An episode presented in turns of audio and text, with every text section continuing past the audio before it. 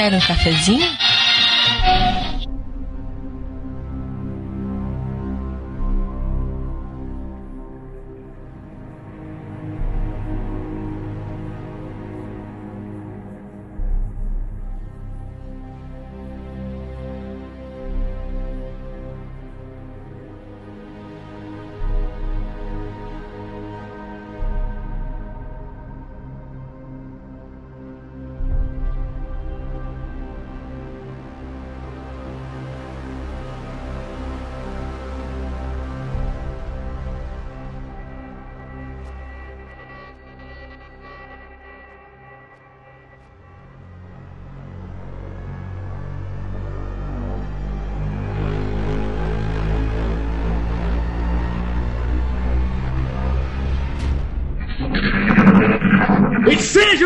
Bem-vindos, gamers cafeinados de todo o Brasil, a mais uma edição do seu podcast Café com Games.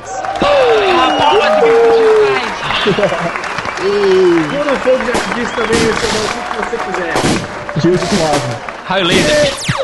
Eu sou seu host, Heriberto Stolano, e se você está ouvindo esse podcast, você faz parte da resistência. Olha aí. Ah, que beleza. Eu sou o Smiling Stalker e o meu XCOM é com dois ovos, bacon e sem batata palha, por favor. Que beleza. hoje. Que beleza. Aqui é o Cliano Lopes. E uma sonda anal por dia dá saúde e energia. Que delícia, cara. Que delícia. E eu sou o Victor Batista e até 2015 todos os carros vão ser movidos a nitroglicerina. Que beleza. Cientistas, vocês têm dois anos. Vai! Isso aí, pessoal. A gente vai gravar um podcast aqui de só com informação classificada, top secret, que ainda assim tá trans- transmitido em rede nacional para todo mundo ouvir, sobre XCOM. A, sé- a famosa série de jogos de combate baseado em turno, que é simplesmente assim. Poucas, eu sei que poucas pessoas jogaram esse game. Eu imagino que a maioria que tá ouvindo aí não jogou e tá esperando ver spoilers. Então é por isso que a gente você quer que você ouça e você saiba o quanto esse jogo é foda. Ok? A gente tá aqui pra espalhar a palavra e avisar todo mundo de que os alienígenas vêm aí.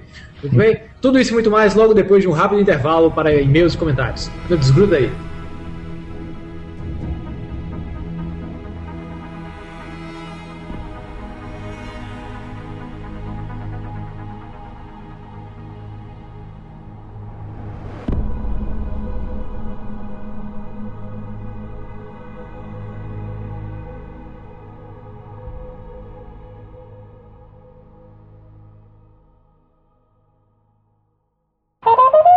Telegramas da semana.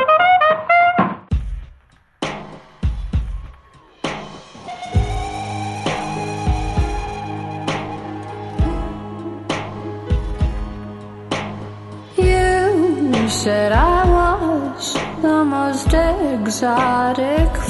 E é isso aí, galera. Vamos para mais uma leitura de e-mails e tilts no Café com Games. Olha aí. Legal. Isso aí, não, não podemos esquecer dos tilts. É bom falar isso de novo, né, cara?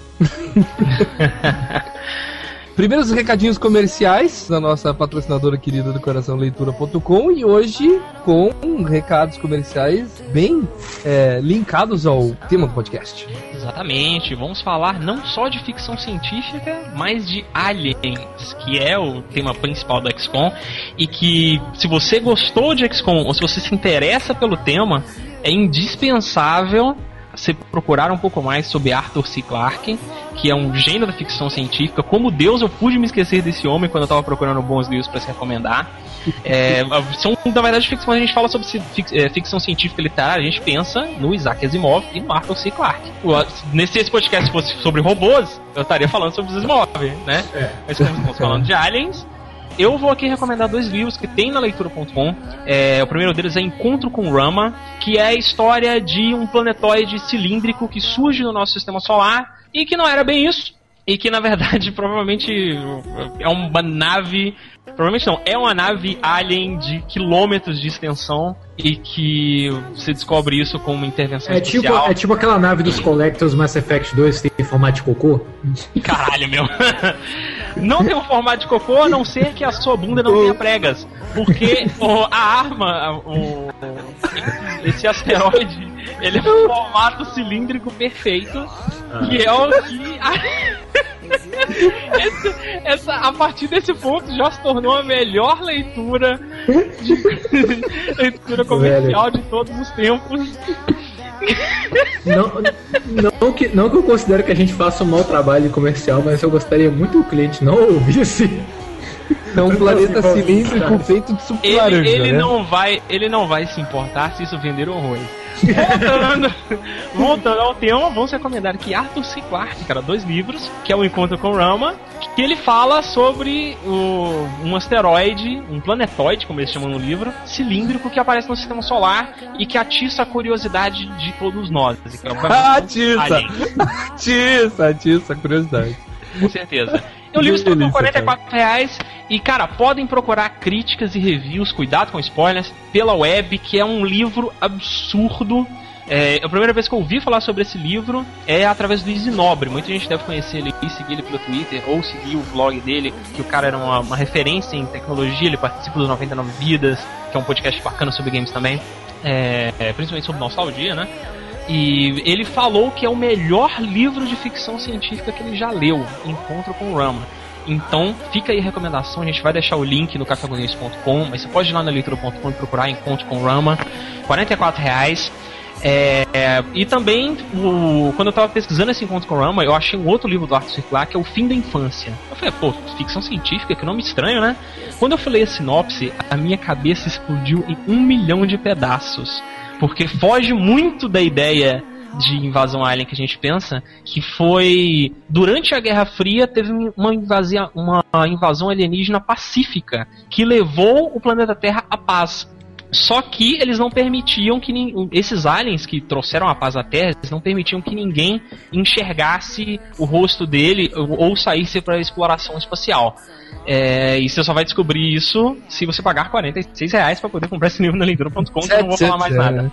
É, olha que foda, cara. Me deu vontade de ler Cara, essa porra. Guerra Fria e o próprio nome Fim da Infância, cara, o que, que é esse livro? Eu não sei.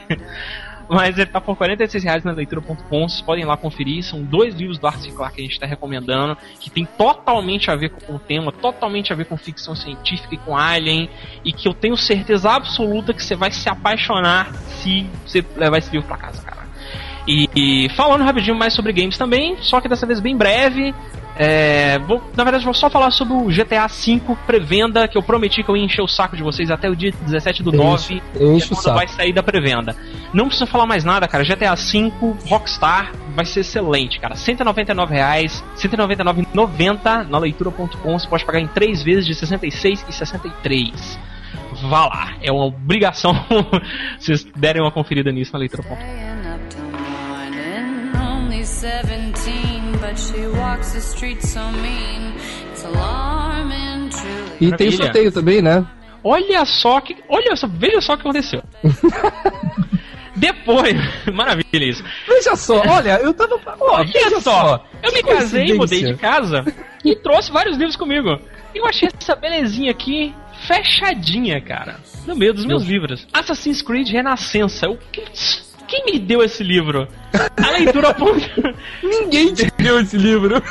Caramba, ninguém me deu esse livro, eu não comprei esse livro. Vejam só de onde ele surgiu.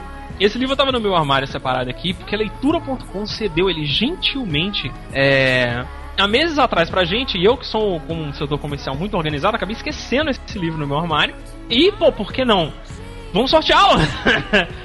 Assassin's Creed Renascença é Tudo o a ver com o livro. tema, entendedores entenderão. Tudo a ver com o tema. Tudo a ver com o tema, cara. Sei que os livros, os livros arrancam a parte. A, a- a parte cavalo de Troia do, da história de Assassin's Creed, né? É só. é, o livro só conta. A, não conta. Não, pois é, uma dúvida que eu tenho. O- os livros, eles são Ezio e Desmond ou só Ezio? Só Ezio. Só Ezio, não tem o Desmond nos livros. Só a história mesmo do Ezio. Aham. O que aconteceu? Ok, beleza. Exatamente. E a gente está sorteando o Assassin's Creed Renascença. É, não é um livro muito novo, né? Principalmente pra gente que curte game. Então vai ficar a recomendação para você que ainda não teve a oportunidade de ler. Sabe? Eu, pô, tô sem grana, é, já tá no terceiro livro, pô, vou comprar um livro, é, o primeiro da série e tal. Tá no quinto Tá no livro, quinto. né? Olha só, a gente tem o, o primeiro foi lançado, esse é o primeiro, é o Renascença, depois tem o Irmandade, que são os dois primeiros da saga do Ezio. Depois foi trazido para o Brasil Última Cruzada e o Renegado, que é a história do, do Altair e do Connor. E agora acabou de sair, tá na leitura à venda, o Revelação, que é o último da trilogia do Ezio. Bacana, isso é obrigado, Ribeiro. Uhum. É, então, a gente tá aqui sorteando o Assassin's, Creed, o Assassin's Creed Renascença. Pra você que quer começar a série agora, você pode participar desse sorteio. Que eu ainda não defini o dia, mas provavelmente vai ser pro fim do mês. Eu vou lançar um post sobre isso no cafécomguinhos.com. Pra participar disso vai ser muito simples, vai estar escrito no post. Eu não pensei nisso agora, acabei de achar o livro, vejam só. É, Só que basicamente vai envolver vocês comentarem no nosso site, porque nós estamos com um sistema novo de comentários. Não é tão novo assim, a gente está usando Discas, que é usado pelo Destructoid, é, vários outros sites de Que é games já estão usando Discas. Homem. É usado, utilizado pelo Papo de Homem também. É, grande referência. Mas, cara, quando a gente começou a usar ele, eu, eu só pensei assim, por que, que nós não encontramos isso antes? Pois é. Ele é E o- lindo, cara. Ele é lindo, além dele ser responsivo, que vai ser muito bom pro futuro site de Café com Games, que já tá na, na mesinha de planejamento. É... Ele aceita imagens, cara, então vocês podem se expressar nos comentários não só com letras, vocês podem comentar com imagens, cara. Isso é sensacional. Nos três últimos posts que a gente colocou lá e que a gente incentivou o uso de comentários, a sessão de comentários foi praticamente um Nanigag particular, só que bom. Transformem num Nine Gag, é isso então. Transformem no Nanigag, só que bom. É, isso aí. E é muito bom, cara. Eu tô adorando. A gente tá podendo responder melhor. Ficou muito mais fácil da equipe do Café com Games responder os e-mails de vocês. Então, podem até fazer perguntas por, por, por comentários que a gente vai. A gente só entra no nosso painel de controle e responde super rápido. Então ficou muito mais fácil. A gente não precisa mais garimpar comentários de vocês pelo site. E muito mais importante, comentem em qualquer post. Ele vai ser levado em consideração. Desde, pode comentar lá no primeiro post do, do site, até o último nós recebemos o alerta e podemos conversar e discutir o assunto vocês estão estão querendo conversar. Você pode lá no podcast StarCraft 2, falar ah, StarCraft 2, isso aquilo, a gente vai conversar com vocês sobre isso. Pode ir no podcast em qualquer qualquer post, ok? É isso. Excelente, isso aí. Então nós pedimos apenas duas coisas pra vocês, que é feedback. Por favor, comentem, comentem no Facebook, comentem no novo sistema de comentários, comentem no lugar que for mais fácil pra vocês. Se tiver o telefone de alguém, manda por SMS. E a gente pede também pra vocês gastarem todos os seus dinheiros na leitura.com. Façam isso.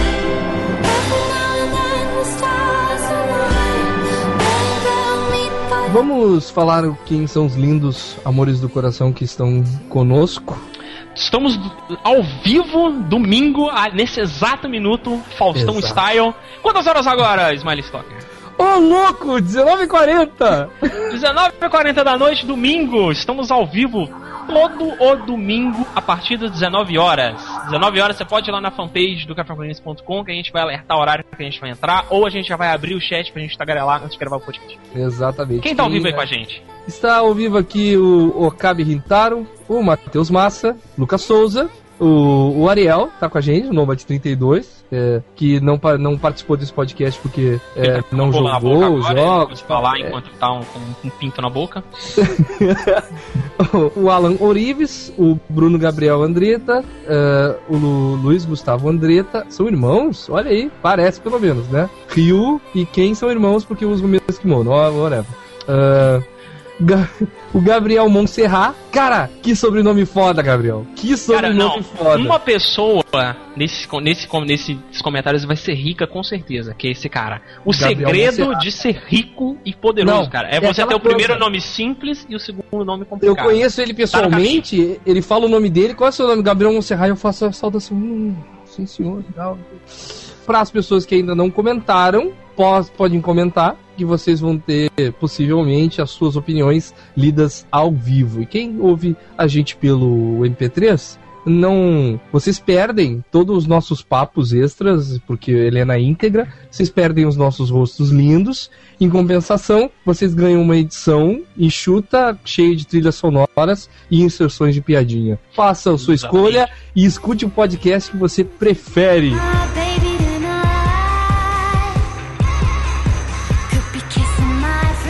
Temos um e-mail do Tyron Brunelli. Só que eu não vou ler o e-mail dele, né? Eu vou pedir para essa discussão se encerrar, porque no podcast passado começou-se uma discussão sobre comparações, né? Como as comparações deviam ser feitas, por como comparar, quando comparar, se algumas pessoas diziam que não era para comparar nada, outras pessoas é, e tal. E o Tyron ainda mandou a opinião dele essa semana sobre o mesmo assunto, que é a comparação. Só que é um assunto é, que não leva a lugar nenhum e que cada um tem a sua opinião e que não adianta exemplificar mil exemplos sobre comparação que não tem muito a ver. Não, Ele tem vários posso- pontos no e-mail dele. Posso só dar um, um- fazer uma nota final aqui, porque essa discussão veio a partir de uma coisa que eu falei, né? Hum, Manda ver. É, essa discussão surgiu quando eu, eu fiz uma suposta comparação entre Tom Brady e Max Payne, né? É, falando sobre inteligência especial de um e de outro. Aí surgiu essa questão de, pô, mas são jogos diferentes, você não pode comparar. É, então, a minha opinião final por isso é que é, realmente tem um ponto certo em. É realmente difícil você fazer uma comparação. Igual as pessoas comparam Star Wars com Star Trek. Cara, um é uma série que tem sete temporadas e o outro são três filmes. Não é, é difícil. Desenvolvimento de personagem, é, velocidade de enredo. É difícil pra caralho de você chegar e falar isso aqui Ah, é melhor que isso aqui. O mais, engra- o mais engraçado e hilário é que ele, ele falou aqui, né? Deixa eu só ler o texto que ele fala sobre mim. Heberto, as suas comparações são de babaca. em nenhum momento, em nenhum momento durante o podcast eu fiz comparação. Eu não sei se ele sabe entender humor, mas eu ironizei o assunto comparação. Acho que ele não compreende. Você vai comparar Left 4 Calma, Dead com. Resident Evil só porque ambos têm zumbis? Sim, eu posso comparar Left 4 Dead com Resident Evil com uma coisa assim, com um comentário. Eu acho que você não, não entende a diferença entre comparação e comentário. Eu posso comentar. Em um jogo o zumbi corre, em um outro o zumbi não corre. Isso não é, É isso aí. isso é um comentário. Então, olha só, você. Outra escola. Caralho, Calma, não, cara, lá. calma. Para eu aí, não fiz essa calma. comparação em momento nenhum. Não, olha de só, que que- Calma, Pessoal- Deixa, deixa eu só encerrar isso de uma vez por todas aqui. Hum, Tudo bem? vai. Cara, eu fiz essa. O que aconteceu que eu comparei do Tom Brady com o Max Payne foi que eu cheguei e falei que. É, eu achei uma desvantagem do Tom Brady a forma que ele usa, que eu acho que ele coloca muito cara pra atacar e os caras dão pouco dano. E no Max Payne, é, você é, se sente. É algo letal, sabe? Você tem É, medo de um cara com uma arma. A sua comparação de quantidade de inimigos que entra em um jogo poderia ser feita até com Zelda. Você poderia ter comparado é, com Tomb Raider com Bioshock, poderia ter comparado Tomb Raider com você poderia ter comparado Tomb Raider com Age of Empires, porque o único ponto que você falou é números de inimigos que dão a impressão melhor de dificuldade. Mas Então, vamos encerrar essa discussão porque ninguém parece ser inteligente o suficiente É, para entender esse comentário. Meu Ninguém. Deus! Peraí, Calma, O Heriberto! que eu tô tentando falar é o seguinte, só um pouquinho, só um pouquinho. O que eu tô tentando falar é o seguinte: começa o erro da discussão por, começa quando as pessoas ainda acreditam que os jogos têm gêneros. Cara, O problema todo é tu dizer que o jogo é de um gênero X e um gênero Y. E eu tenho uma verdade pra falar pra todo mundo. Gêneros não existem mais, gente. Hoje em dia tu pode pegar um FPS que tem que é RPG, que é puzzle, que é plataforma, que é a porra toda. Não existe mais gênero, então qualquer comparação ela precisa ser específica. Vai comparar, compara uma mecânica que é igual entre dois jogos, que ai, gêneros diferentes, porque não existe gênero. Acabou isso. Acabou, Acabou. você pode Na época do Super NES com a- tinha, agora não tem mais, gente. Você Acabou. pode fazer um, isso aí, falou tudo. Encerrado o assunto aqui. Se quiser continuar, meu alvanista é alvanista.com.br Kiliano. Pode me chamar lá e vamos conversar sobre essa parada. Mas não vamos Eu discutir também mais sobre quero. Eu também quero. Eu também hot.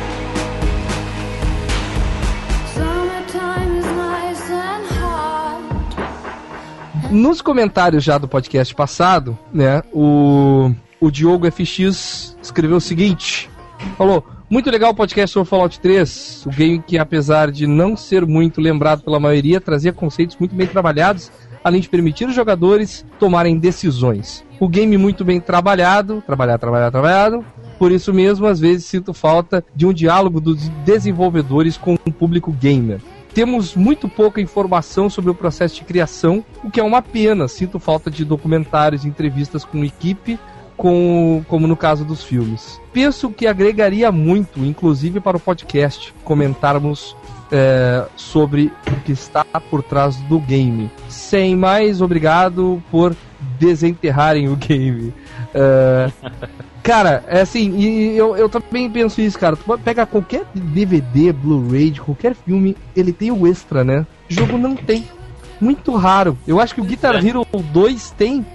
Que Eu lembro de ter visto. Tem o, o making O off do Guitar Portal, Hero. o, o Portal, ele tem uma versão com comentários dos, auto, dos, dos programadores, cara, que é muito legal. Team Fortress também tem, tem, tem comentários de, de Tomb Raider tem o Final Hours lá, né? Final Hours do Tomb Raider também é bacana. Mas- eu acho muito pouco, sabe? Eles pegam um Isso é muito raro. filme tem lá Geralmente- uma hora de documentário, pega um jogo lá tem cinco minutos. Né? Geralmente, esses documentários de making off só vêm com a versão de colecionador, né? Que você compra por um preço que é quase o triplo do, da edição normal e é limitada. Até na, nem na edição do jogo do ano você encontra esses, esses tipos de extra. Ainda tá amadurecendo essa coisa de, de extras em jogos. É, de, isso de aí. qualquer forma, a gente tem um podcast sobre a Bethesda, que é muito bom. É isso aí. E os comentários ficam por aqui. Vamos, cast, vamos? Vamos? Vamos pro cast, Smiling, use, use a sua espada da edição Comando, com comando sabedoria. da madrugada. Comando da madrugada. Vem comigo.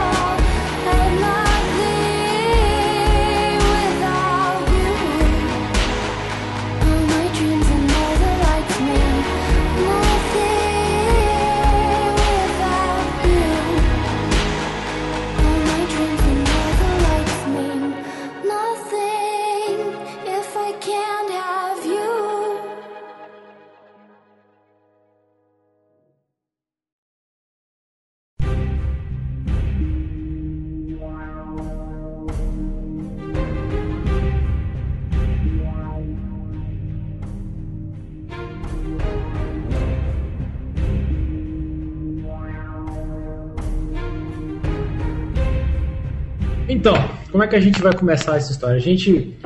Vocês querem que eu comece lá pela, pela história? Porque muita gente deve ter visto aquele trailer do XCOM em 2010 e ter ficado com a mesma impressão de que eu, de pô, que maneira esse jogo assim. Aí de repente parece uma galera de fãs xingando, não sei o que, que estragou a franquia. E eu, que franquia? Eu acho que a gente tem que começar. Eu nem sabia Uma coisa que que- existia. Eu acho que a gente tem que começar por um fenômeno que está acontecendo hoje, nessa geração, que vai, vai um pouco para a geração 4. A gente não sabia o nome da geração até uns dias atrás. O, o cara da EA já colocou como geração 4, Again 4, né? Que é a próxima. E, Não é a, não é a no- não é a oitava que vai ser a próxima, não? cara, se o cara, um cara grande falou, eu acredito, né, velho? Né? É, então, o que que acontecer? O que que acontece? É um fenômeno que está acontecendo agora de jogos muito antigos estão voltando e é- a, a galera hoje não conhece, né? A gente viu isso, porque assim, por mais que a, a hipsteriada toda diga, não, mas eu conhecia, porque, pá, porque é, o Fallout, Fallout 1 é melhor e Elder Scrolls primeiro é o mais foda de todos e tal. Esse, essa, esse- esses jogos aí, eles estão pegando muita gente de surpresa, né, cara? Uhum. né? E eu acho que o que o XCOM veio nessa vibe aí. O cara dizia, ah, XCOM Enemy Unknown, pô, legal. Eu não conhecia, né? Pô, XCOM Enemy Unknown, pô, legal, bacana, jogo novo. Daí fala, não, não, é um remake. Como assim remake? É. E eu acho que isso pegou muita gente surpresa, né, cara? E por isso, aquele primeiro trailer do XCOM dividiu a opinião. Porque o pessoal disse, pô, bacana, cara. Pô, um FPS, bacana, na década de 50. Que legal e tal. E a, a galera da, do saudosismo diz: não, não pode ser assim, meu Deus. Precisa ser tático e precisa ser estratégico. E por Sem isso, Eu não é acho que, que, assim, quando a gente. A pessoa fala que hoje é, o mundo tá sem criatividade, né? Que todo mundo tá resgatando franquias do passado, vão refazer o Robocop, né, escambau. Mas aí quando você assiste aquele documentário que tem na internet, que eu sempre recomendo ele quando se fala de criatividade, que é o, o Everything's a Remix, você vai ver que essa tendência é absurdamente comum, sabe? Você olha, por exemplo, eles dão um exemplo lá de Star Wars, Star Wars é uma série de cortes e recortes colados de seriados antigos e filmes e no final o Star Wars é quase que uma refilmagem de Flash Gordon. Hum. Indiana Jones também tem isso. sabe? É, Uau. Indiana Jones, então assim, É, o que acontece é que nós chegamos. Isso sempre aconteceu. Hollywood, Hollywood a, a indústria do entretenimento, em geral, sempre reciclou coisas, né? Você Sim. tem, por exemplo, há dois anos atrás, o maior sucesso do, da música era uma música eletrônica que remixava uma música de 1920 de um cantor italiano, que é aquela Tuva Fala Americano. Uhum. Então essa reciclagem sempre existe. O que acontece é que hoje em dia a gente está reciclando coisas que ainda não foram esquecidas. Se as pessoas resgatam franquias. Se antes as pessoas resgatavam franquias e ideias de 30 anos atrás, hoje as pessoas resgatam coisas com 20, 10 anos de idade. O Né, tempo está mais curto.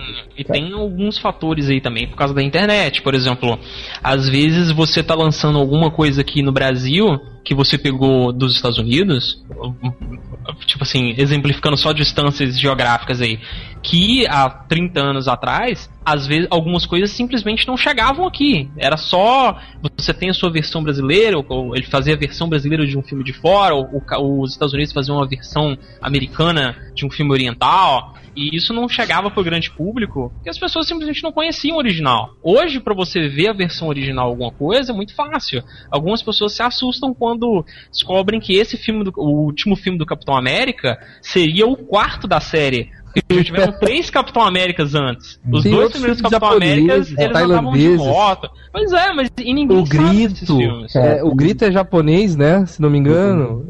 Sim. E no caso dos, dos games, eu acho que isso também tem a ver com o amadurecimento da mídia. A gente chegou nesse ponto de que muita coisa é reciclada. Um ponto que, que as outras, é, enquanto o cinema, os quadrinhos, as, todas as mídias já passaram por isso, os games têm aí mais ou menos 30 anos de idade, a gente está no ponto em que isso vai, vai ficar em evidência. Eu acho que isso é, é tudo é muito cíclico. É isso aí. Melhor, melhor, melhor definição, é cíclico. A reciclagem de ideias ela é cíclica, ela esteve aí por muito tempo. E ela é necessária, se for parar pra pensar. Sim, Pô, ninguém faz nada sem inspiração. Nada acontece sem inspiração. Lógico que uma ideia completamente nova é sempre bem-vinda, mas ainda assim ela tem suas inspirações. Só é uma quantidade mais numerosa de inspirações. É, é é o lance. As pessoas criticam às vezes alguma ideia reciclada, mas elas não têm toda a informação. Ou às vezes elas elogiam muito uma ideia achando que, que ela é original, mas elas também não conhecem da onde surgiu aquela ideia, né, cara? Eu vejo o povo que elogia muito o Portal 2 e não entendem que aquilo veio de uma outra ideia absurdamente inovadora, que é o Narbácula Drop, e que ninguém conhece, né? E eu acho que XCOM entra nessa, nessa lógica aí, né? A galera viu, curtiu. Mas o- o- a parada é o seguinte: se você notar, é, a gente contou naquele podcast número 13, a história que todo- muita gente deve conhecer, que o RPG de mesa ele veio dos board games. O que, que são os board games? É, imagina o seu Age of Empires, o seu StarCraft de hoje. Só que imagina ele feito com miniaturas. Você faz miniatura, é físico a parada. Aí você tem uma miniaturazinha do seu personagem e você tem a ficha dele com os atributos. E você faz aquela, aquele xadrez analógico ultra complexo lá. Isso era uma febre no- nos primeiros mundos, na década de 60, 70 e tal. Warhammer é um, um board game famoso pra caramba. E tinha muita gente que gostava de fazer esses jogos de, de simulação de estratégia de guerra. Né? Da mesma forma que quando você vê nos filmes, o pessoal tá olhando a mesa. Eu tava vendo ontem o filme da Margaret Thatcher, The Iron Lady, tem ela lá olhando os navios e falando assim: ah, eu quero. Ela mesmo decidindo, eu quero que vocês atacam esse porta-aviões aqui argentino. Então, é- essas simulações de guerra, esses jogos de, de tabuleiro, eram muito populares. Aí a nossa história do XCOM começa com o Julian Gollop, britânico, cuja família era fã de carteirinha desses jogos, desses board games, Warhammer da vida, simuladores de guerra. O Julian é aquele loirinho. É, aquele magrelo. Magrinho, magrelo, feio pra caralho. E sim. Ele, aí ele descobriu a, a programação e começou a fazer board games para é, computadores da época, tipo Amiga, o Commodore 64, PCs da, da, da IBM. Aí o primeiro jogo dele que eles fizeram foi o Time Lords, que era um jogo de, de estratégia, ele é tipo o Heroes of Might and Magic. Ah, não, sério? Ah, eu É, pensei tipo- que era um jogo sobre viajantes do tempo que viajavam o tempo numa cabine. Não, não. Pô, droga. Já ia Aí- até atrás já do jogo. Em, ah, o jogo fez um sucesso relativo, assim, eu não, não sei como é que era a distribuição na época, eu sei que ele lançou a os seus primeiros quatro jogos de forma independente. Depois, em 84, ele fez o Rebel Star Raiders, que era um jogo sobre um, um esquadrão que entrava dentro de uma estação espacial muito parecida com a Estrela da Morte do Star Wars e ia passando de setor em setor lutando contra os guardas da estação. No que ele criou um estilo de, de combate que é o é um turn-based system, né? um sistema de combate baseado em turno, muito similar ao Final Fantasy que a gente conhece, que você controlava esses táticas, esquadrões. É um, é um tática, é um- era um dos primeiros jogos táticos, assim, focados apenas no combate. Né? O- Então, assim, ele não é de estratégia, ele é Foi em tático, ele é só de combate. 84 isso? 84. Os gráficos, velho. MS-DOS. É um soldado verde, um soldado azul, um soldado vermelho, monitor de fósforo verde. Pensa naquele jogo em monitor de fósforo verde. Era o, É, em que os soldados têm, acho que 8 por 8 pixels. Ou sendo otimista. menos. Ou menos. Aí ele continuou lançando em até depois ele fez em 86 o Rebel Star, em 88 o Rebel Star 2 e sempre era assim, jogos de combate tático em estações espaciais ultra mega futuristas e de vez em quando em alguns planetas. Só fazendo uma observação, Hum. é, a gente falou do lance da, da. Não sei se pode ter sido uma inspiração, mas Shining Force 1 é tático por turno também, visão isométrica, e ele saiu em 92. Vai que é uma, uma inspiração para pro, pro, pro, pro O Julian. primeiro Final Fantasy de 87, não é? Final Fantasy Tactics é. Não, primeiro Final. Fantasy. Não, Final Fantasy Tactics é primeiro Final 98. Fantasy. Não, mas tô dizendo, é bem semelhante ao XCOM, o Shining Force, em mecânica, né? Não, esse, esse Rebel Star, ele parece mais com o primeiro Final Fantasy mesmo. Tanto que, sabe o primeiro Final Fantasy do Nintendinho mesmo, que eles separavam em colunas e tinham os personagens numa coluna e os inimigos na outra coluna, separados? Sim, sim. Desse jeito a parada. É preto fundo e tudo coloridinho, assim, cada um numa cor. Separando os seus heróis dos inimigos. Desse jeito. Sim.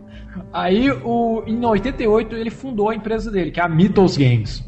né? E com a Mythos, ele lançou em 89 o Laser Squad. Cara, e o- convenhamos, é, desculpa te interromper, mas Ah. a Mythos Games tem um logotipo feinho que Nossa, dói, é horroroso. cara. É muito horroroso. bagulho da É um desenho rupestre de um viado. Eles pediram pra um. pra alguém que, sei lá, tinha. tava com cãibra no braço e dizia, ah, desenha um viado aí. Eles foram lá no curso de informática da Aí esquina, agora. pegaram alguém da turma de CorelDRAW e pegaram o cara mais esclerosado que tinha, velho. Tinha mal de fato. Fazer logo. Em 89, eles, de novo, seguindo com essa ideia deles de esquadrão, é, de futurista no espaço, lançou o Laser Squad, que inclusive em 93 entrou pra 16 colocação entre os 100 melhores games de, da Edge, né, que essas revistas de, da Edge e a GM Team tem mania de fazer top 100 todo ano e atualizando. E em 1990 eles lançaram Lords of Chaos, que é quase a mesma coisa do Time Lords. Mas aí vamos pro, pro, pro legal. Em 91, eles foram anexados pela Microprose, que era uma publisher britânica de onde vocês vão conhecer uma figura famosa com caramba, que é o Sid Meier. A primeira publisher do Sid Meier, criador do Civilization e Pirates e tantos outros jogos de administração. Ah, Aí, ó, a- o logotipo da Mythos aí, né, pra galera ver. Que coisa que bem. porra escrota. tipo assim, não Pra res- quem, pra quem tá ouvindo no MP3, ele tá no post. não tem conceito nenhum, né, velho? Redução, Nada, é coesão horrível. porra nenhuma. Aí a gente chega em 94, que é lançado o UFO Enemy Unknown para DOS e Amiga, que nos Ah, Estados Unidos saiu com o nome de XCOM, UFO Defense.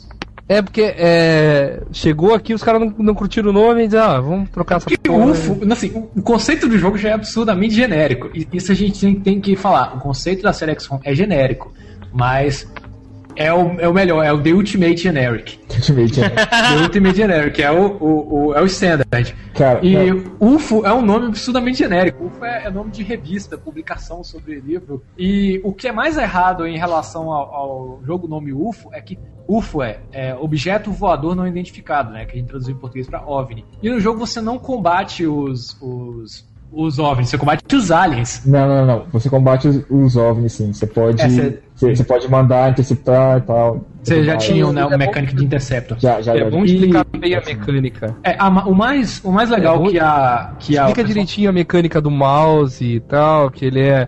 Porque ele é assim, ele é isométrico, né? Isso, Mas daí tu, tu seleciona, tu clica onde tu quer que, ele, que o, o teu carinha vá. E daí tu clica no inimigo pra ele atacar. Exato. Ele é um combate baseado em turno com a visão isométrica, onde você controla até 16 membros na sua equipe, no seu esquadrão, para poder matar os alienígenas nos locais onde os alienígenas estão fazendo suas abduções. Ao contrário da série Laser Squad, em que você tinha uma, um- um- um- uma série de batalhas para poder lutar, né? Você primeiro, por exemplo, no, no primeiro jogo lá, no da, ataque da Rebel Star, da relação, você ia passando de setor em setor combatendo os inimigos. No, é, no XCOM, você tem um mapa do planeta e você vai para diferentes lugares onde estão acontecendo abduções e ataques alienígenas. Uma coisa que a Microprose trouxe para o time do, do XCOM no desenvolvimento é que o jogo ele passou a ser mais do que apenas o combate, porque todos os jogos da, da Mythos eram apenas combate. Ele colocou uma consultoria e ajudou os caras a polir o jogo, introduzir conceitos de gestão, de pesquisa, essa coisa dos upgrades nas armas, de você roubar tecnologia alienígena, de você gerenciar a sua empresa, a sua organização. Todos esses conceitos vieram do Sid Meier, colocando no jogo. Então, é, assim, ah, tem um ataque de, de alienígenas do Rio de Janeiro. Você vai voar para o Rio de Janeiro e vai chegar lá, ver o que está acontecendo, impedir as pessoas de serem abduzidas e matar os alienígenas. E vai seguindo nessa ordem as missões. Aí, em, 90, em 95, ele recebeu um porte para o PlayStation. Não, e tem que contar uma parada, velho. O primeiro XCOM, ele é muito anos 90. Cara, isso que eu não entendi, cara. Isso eu não entendi. Ah, Como é que assim? O jogo saiu em 94 e daqui a pouquinho, PlayStation. Pá! Direto. Em 95. Sabe? Não, mas quando, quando o PlayStation saiu, os primeiros jogos do PlayStation, ou eram jogos feitos a, a toque de caixa, que nem o Spider de videogame, ou eram portes de jogos de PC. Então, o primeiro ano do PlayStation era só de porte de jogo PC e uns jogos feitos a esmo, assim. Você pegar a biblioteca de jogo do PlayStation no primeiro ano é muito. É muita porcaria feita com 3D escroto a toque de caixa. Pra, pro, pro jogo ter volume. E aqui no Brasil só jogou esse tipo de jogo no PC aqueles que tinham PC, né? Isso é importante dizer.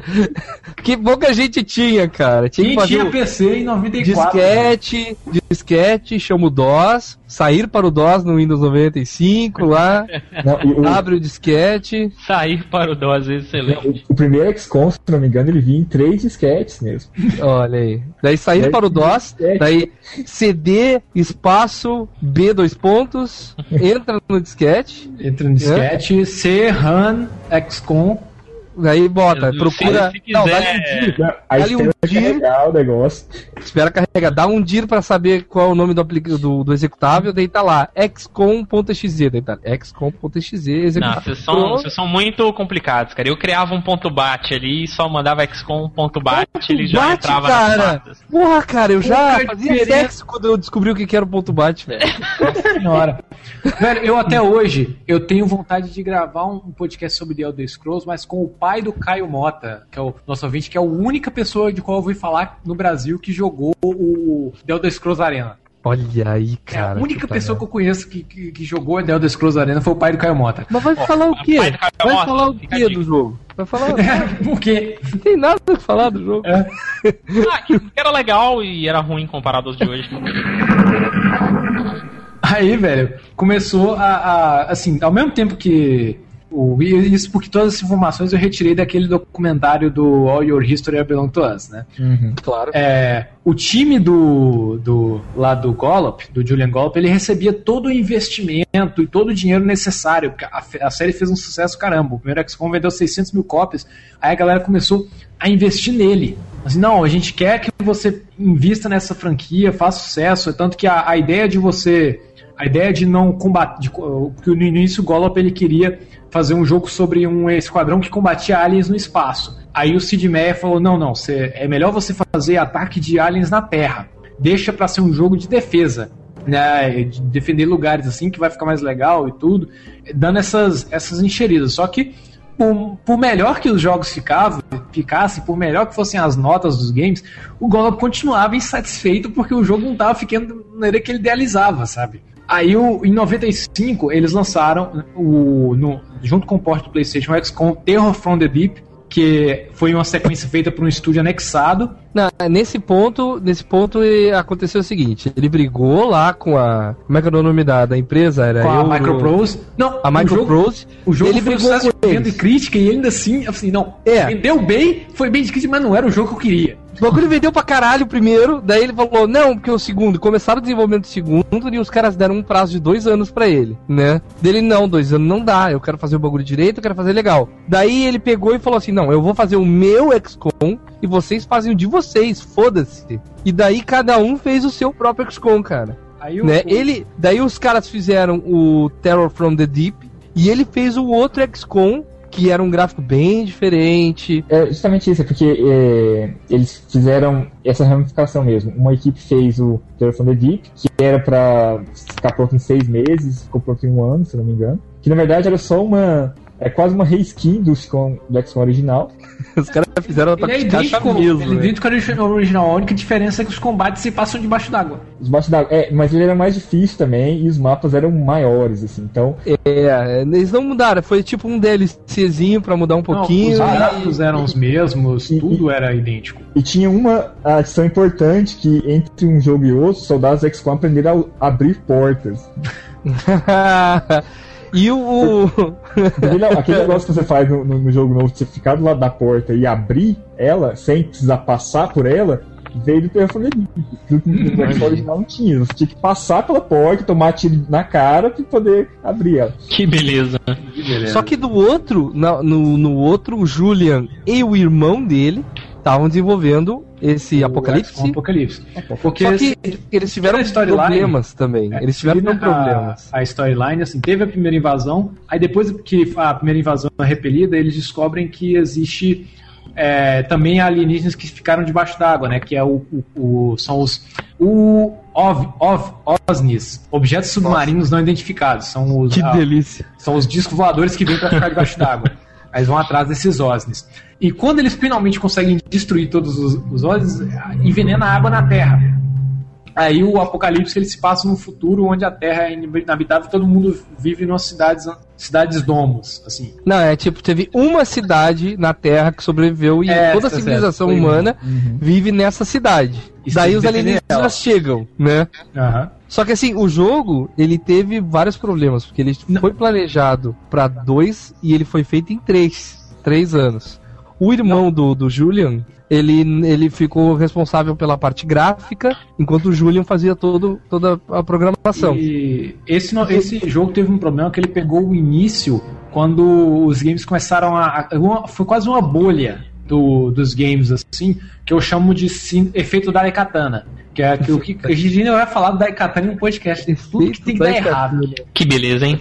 É, Daikatana, pra quem não sabe, é o jogo do John Romero, um dos criadores do Doom, que ele abriu uma empresa, juntou dinheiro pra caralho pra poder fazer o jogo e o jogo saiu todo errado.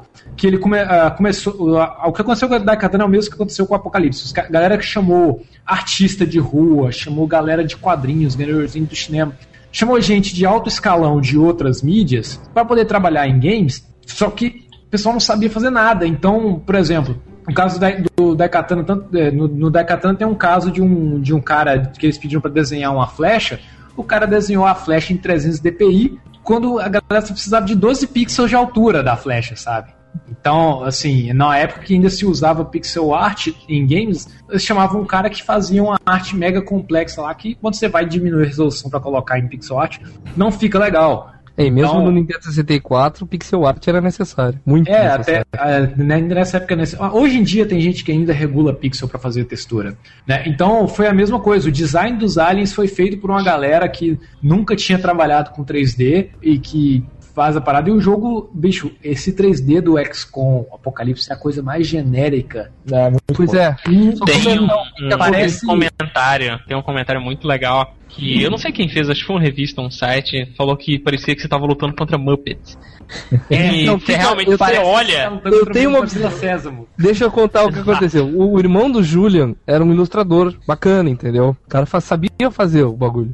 Só que o cara não conseguia se acertar com o isométrico do jogo. Ele não conseguia acertar os gráficos pro isométrico. Então ficou tudo torto, cara. Ficou tudo estranho, torto, sabe? O cara andava pra cima, parecia que ele tava andando pro lado, assim. O cara andava pra baixo, parecia que tava andando pro, pro, pra cima. Era um bagulho Ah, muito é? mal feito, mas não porque ele não. Não porque foi mal feito, falta de capricho, porque o cara não conseguiu fazer, cara. Eles, eles contrataram uns ilustradores que não entendiam bem o conceito de isométrico. isométrico é uma visão que só existe no mundo dos games, sabe? Câmera isométrica. é Não, o cara pra que saber isométrico, o tem cara tem que estudar engenharia. É, o, não, o isométrico não tem profundidade.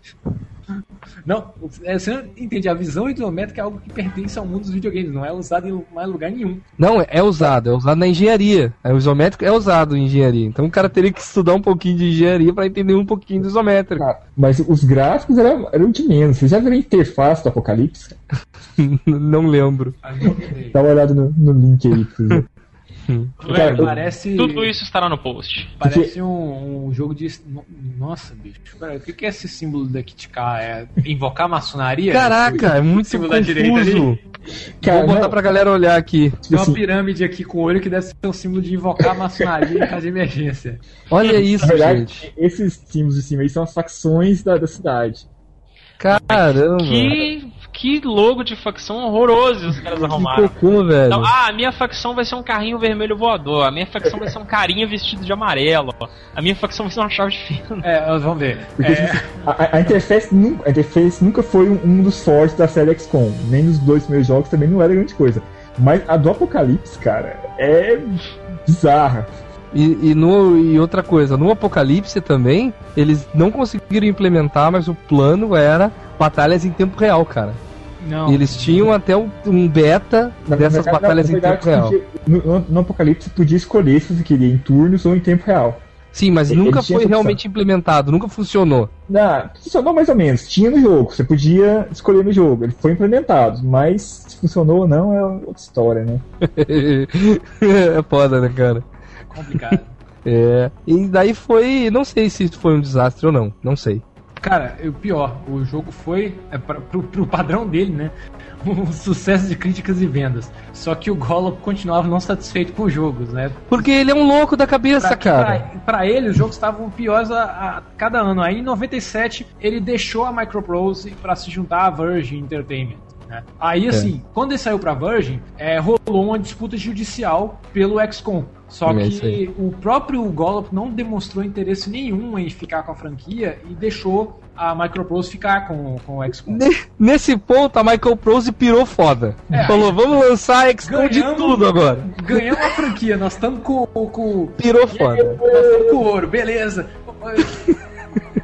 Lançaram de assim, tudo, desde jogo de nave até FPS. Assim, eu, eu, só, eu, só, eu só uso um padrão. Eu só usei um padrão quando eu estudei essa história. Se eu não ouvi falar do XCOM na década de 90, ou até Foi por culpa da- 2010, é porque não era tão, tão marcante assim a franquia, velho. E os caras eu- fizeram. Não, daí eles trouxeram um, um cara lá, o... É, que o- era fã do. É, aí então, assim, o, o próprio Meyer também, o Sid Meier, ele saiu da Microprose no ano seguinte porque ele não estava satisfeito com as decisões da empresa. E foi empresa que ele ajudou a fundar. Aí falou, não, não tô curtindo mais essas paradas. Ele saiu pra fundar a Fir- Firaxis. Fir, é Firaxis, né? Nem Fire, Firaxis se pronuncia. Aí o, entrou um cara, que é. Como é que era o, o maluco? O- Não lembro o nome dele. É, entrou um maluco lá pra poder. É, Pô, a gente tinha que saber o nome, que era cara. Que podcast de da merda. Aí falou assim: não. O cara chegou assim, não, velho, porque a série XCOM tem uma história muito foda e tem um potencial de virar o novo Star Wars. É, ele falava isso. Ele falava. Aí ele foi e fez o XCOM Interceptor, que é um clone mal feito de X-Wing, né? De X-Wing vs TIE Fighter. Sabe qual é o meu problema? O cara gostava tanto de XCOM, tá? Precisamos do nome desse filho da puta. O cara gostava tanto de XCOM que, em vez de ele fazer um XCOM, ele fez um jogo de nave. Uai! Tu não gostava bom da porra? Faz o bagulho! É porque é, vamos entrar naquela discussão de jogos e gêneros, né? A gente, a gente sempre discute muito quando, por exemplo, a galera faz um spin-off de um jogo que a gente gosta, só que em uma mecânica de jogabilidade completamente diferente da que a gente espera. Vou dar um exemplo: Mega Man Legends. É que eu chamo de carinhosamente Mega Man Zelda. Eles pegam o Mega Man, que é um jogo de plataforma 2D com tirinho e transformam ele em um jogo de mundo aberto 3D. Você pega o, a história do, do jogo e tenta colocar em outra parada. Quando o que fazia o jogo ser amado era a sua jogabilidade, não a sua história. Histó- É, cara, é- é- o básico é isso. Os caras confundem o que faz sucesso. É que É, nem a, a, a Klein pensar, tipo assim, ó, o que vende Mortal Kombat é o Sub-Zero. Vamos fazer um jogo do Sub-Zero. Pronto. Genial, parabéns. Genial. Vai vender horrores. É, XCOM de nave saiu, ele era um game bem X-Wing, né? Muito ruim. Chupado de X-Wing, X-Wing, foda. X-Wing, é, Last Radius, é, que outros jogos de nave que tinham na época. Aí estavam três títulos previstos, né? Que era o XCOM Alliance, que era um FPS, e que se passava em vários planetas que foi cancelado. O XCOM Enforcer, que era um jogo que ia ser publicado pela Inf- pela Infogrames antes dela ser. Tá, o. Enforcer era o FPS. Não, o Enforcer era o Third Person Shooter. Third person shooter. E Third tinha o person XCOM shooter. Origins, que pretendia voltar às origens, que também foi cancelado. Tá. Aí, depois, o, o Enforcer recebeu uns, um, umas reviews péssimos e... Inclusive mais- o Julian falava muito mal dele em entrevistas. Cara, não, mas peraí, entre o Interceptor e o Enforcer, teve o XCOM First Alien Invasion, que era play by mail. "Hum, Ah, isso aí. é Putz, terça, cara. porra, velho." Jogar por e-mail. Como assim, cara? Olha, não é por nada não, mas eu curto muito a ideia. Ah, não, cara. É, é, isso, Kiliano. Kiliano, você jogou xadrez por e-mail, não jogou? Não, eu não joguei já desse primeiro que eu acho um cúmulo. Não, o, Ah, o- mas hein, eu- eu seu acho amigo, legal, hein? Seu amigo Daniel Carvalho, que inclusive forneceu essas coxinhas que eu tô comendo aqui, nem sei se eu posso. Seu amigo Daniel Carvalho joga xadrez por e-mail até hoje. cara, eu jogo, eu jogo xadrez É um pelo hipster. Facebook. Eu jogo xadrez pelo Facebook. Melhor do que Colheita Feliz? Não, eu tô falando Colheita Feliz, mas eu não sei qual é o jogo do Facebook do momento agora. Quem Não, mas tipo assim, eu, eu jogo xadrez físico, com notação, mandando os movimentos pelo Facebook.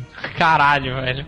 Caralho. Provavelmente, se o Facebook tivesse um jogo de xadrez, você teria que pagar pra jogar, ou então extra, bônusinho. Não, é assim, não, ia ser assim, ó. Olha, Você paga pra mexer o cavalo e dar cheque. tu só tem esse espião e as duas torres. Já bispo, Convide mais amigos. cavalo. Cara, Convide mais amigos pra jogar e você ganha um bispo. por 200 moedas roxas, você libera a rainha. Cara, se a Capcom fizesse um jogo de xadrez, você ia ter que comprar pro DLC as peças. É? Com certeza. Eu, eu curto a ideia de não jogar por e-mail, mas de turno Cara, assíncrono. não, mas, eu acho legal Na verdade, tipo assim, o jogo se conectava aos servidores, você mandava os, seus, os movimentos da sua tropa por e-mail para o servidor, e o servidor renderiza, é, renderizava isso. Ele tinha uma interface gráfica, não era É. só um. Ah, eu, eu jogo New War assim, cara, pelo smartphone. Cara, é, parece aquele. Mais ou menos o mesmo conceito do, do Hero Academy. Só que por e-mail. O servidor era de e-mail. Mas na prática é igual o Hero Mas na, é, na prática é bem parecido, assim. É, é- é a questão assíncrona da, da coisa, né? Bacana. Eu adoro jogar assim. né? O, o que que acontece? Entre 2000 até mais ou menos 2006, a- aconteceu a- o fechamento da Virgin, da Microprose e da Infogrames, que eram as três empresas que tinham publicado os últimos jogos da série XCOM. E a Firax, aí aca- acabando que ficou numa disputa judicial, e a Microprose foi comprada pela Take-Two.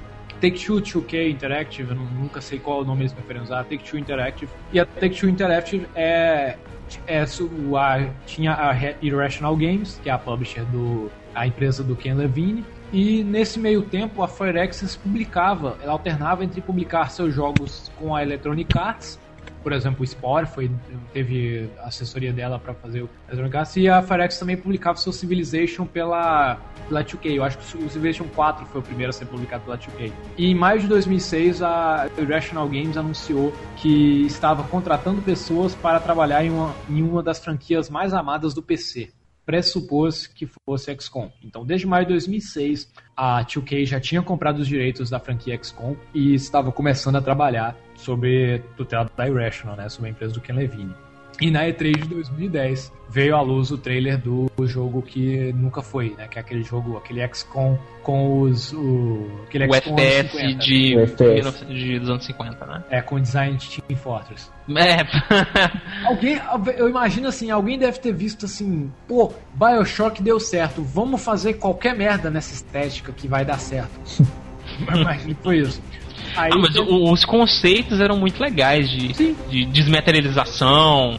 Tinha, parecia uma espécie de dominar a pessoa ali. O conceito era bem legal. Igual que a gente falou no começo, pra quem não conhecia a série, parecia uma franquia em potencial que tava surgindo. sim, eu achei do caralho a ideia. É, mas o, o problema é que, tipo assim, além de- dele, dele ser uma mudança muito radical de gênero, ele veio numa hora muito ruim também, porque em 2010 era um, o começo da saturação do, do mercado de FPS. Tinha FPS toda semana sendo lançado. E era quando se começava a falar daquele negócio, ah, é caofitização dos jogos, FPS é uma coisa meio idiota e tal, tal. Foi isso, esses, esse tipo de discussão começou em naquela época, sabe? E aí eles pegam. E, e o, o mais interessante é que eles tinham os dois jogos sendo desenvolvidos, o, o MMO já estava sendo desenvolvido, e eles resolvem anunciar esse primeiro, sabe? E é, é lógico que ia dar merda. Cara, imaginem só, falando em proporções estratosféricas aqui, e retomando aquele podcast gigantesco que a gente cobriu o lançamento do, do PlayStation 4, que tava passando o trailer do Killzone pro, pro PS4. A gente tava vendo lá tiro, robô e o caralho a 4. Imagina se acabasse o trailer e fechasse com a marca Assassin's Creed. Sabe? É. Você pega uma, uma parada que você não espera, que não tem nada a ver com o clássico que leva aquele nome e taxa a marca. É complicado. E você Sim. tem, você tem também outra coisa que é a- a- as pessoas começam a desacreditar. Eu não vou dizer gênero, que gênero é uma palavra que tá proibida nesse portanto, Você começa a desacreditar de certas mecânicas. Por exemplo, Final Fantasy Tactics foi um dos jogos mais vendidos do PlayStation 1.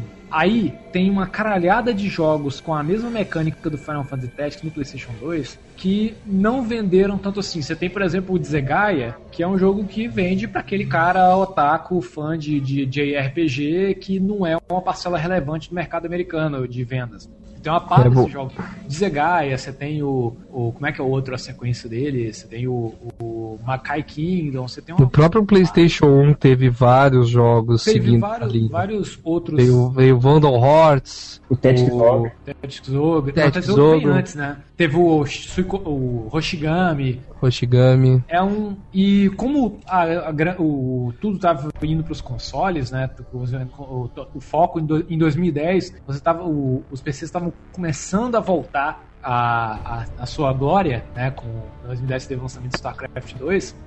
Todo mundo tava falando em 2010 que o PC tava morto, o PC tava morto e tal, e voltou a crescer em 2011. Então, esses gêneros que não estavam dando certo mais começaram a ser esquecidos, sabe? Não, não tinha tanta, tantos jogos, grandes títulos relevantes em, Cara. nos jogos de estratégia, nos jogos Bom, táticos, jogos Foi bom tu ter falado nisso, que assim, por exemplo, a, a mecânica do, do, do estratégia por turnos, tá? Nem a própria Squaresoft sabe o que deu certo no Final Fantasy Tactics. Que eu tenho certeza que se a própria Squaresoft fizesse ideia do que tem de tão especial o Final Fantasy Tactics do PlayStation 1, ela teria repetido a dose. E ela não repetiu, cara.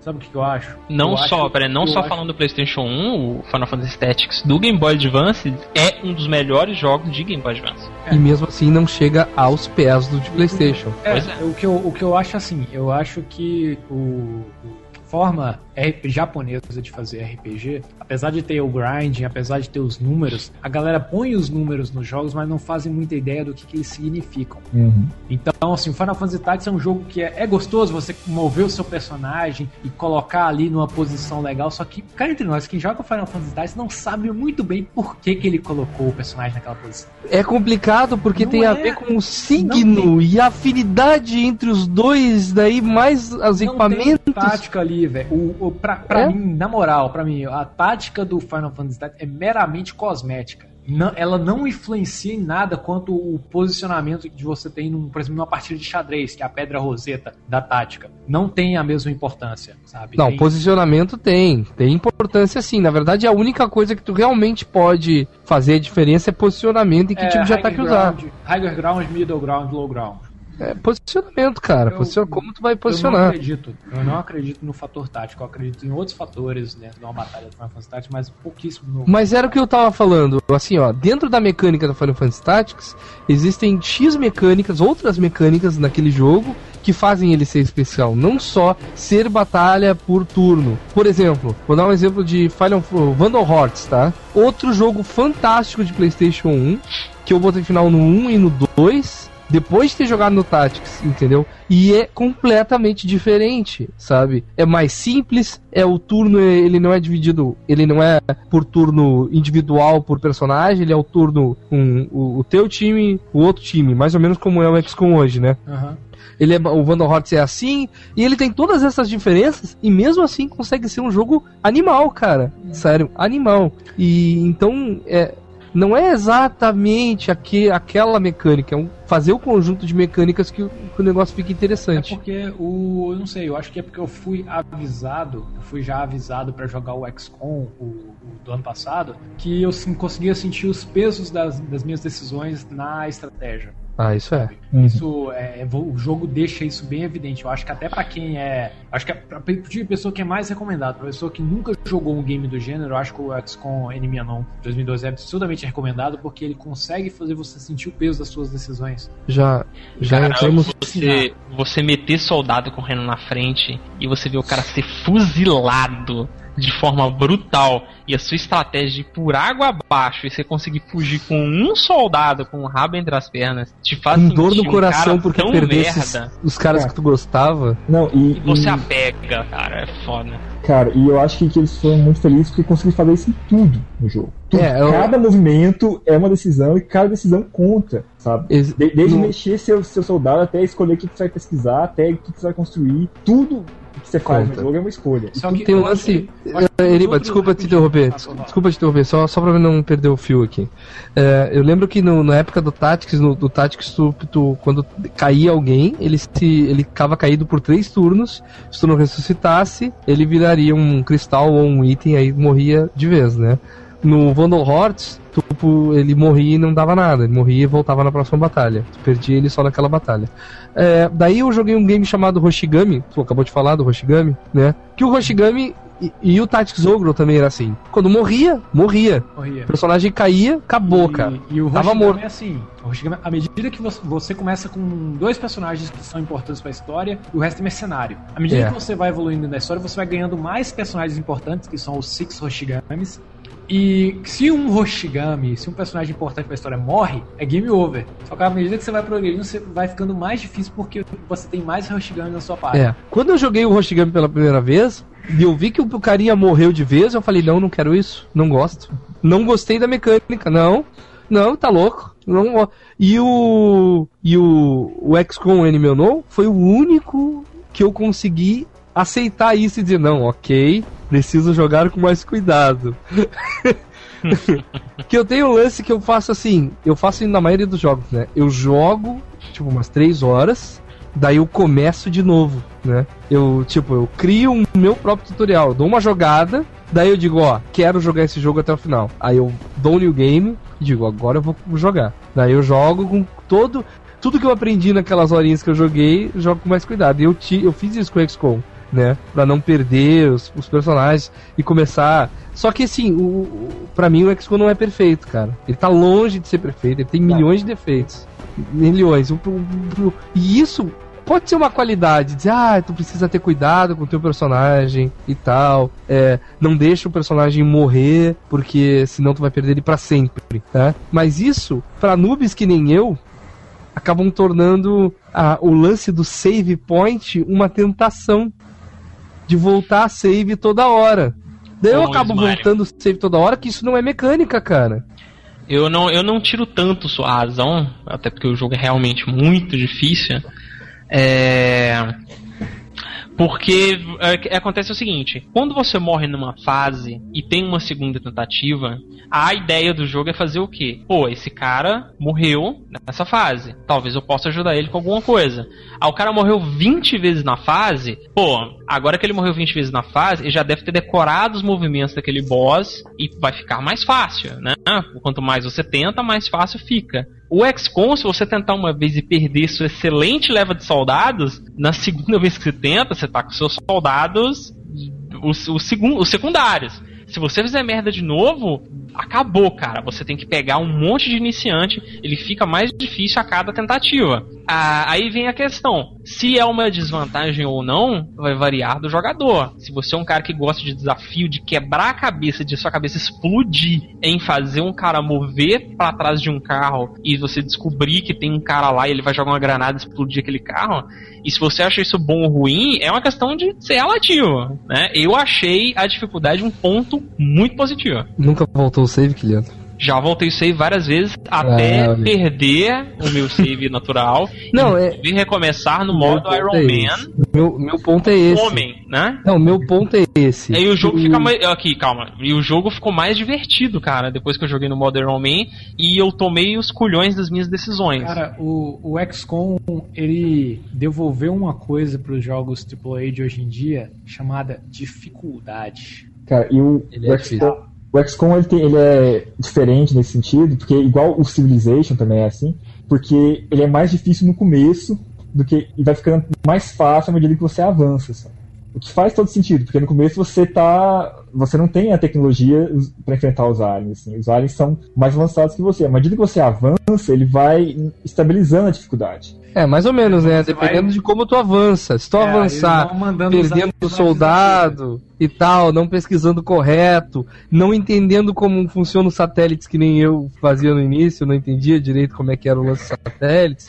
Tu, tu, tu senta na graxa bonito, cara. Chega num ponto lá que tu, tu empaca. Empaca assim, empaca bonito. Mas, cara, é, o, o- o- eu acho que ele não é feito pra você terminar na sua primeira tentativa, sabe? É sempre. É. O meu, o meu primeiro jogo da XCOM tinha um memorial com a barra de scroll maior que meu braço, cara. É gigantesco.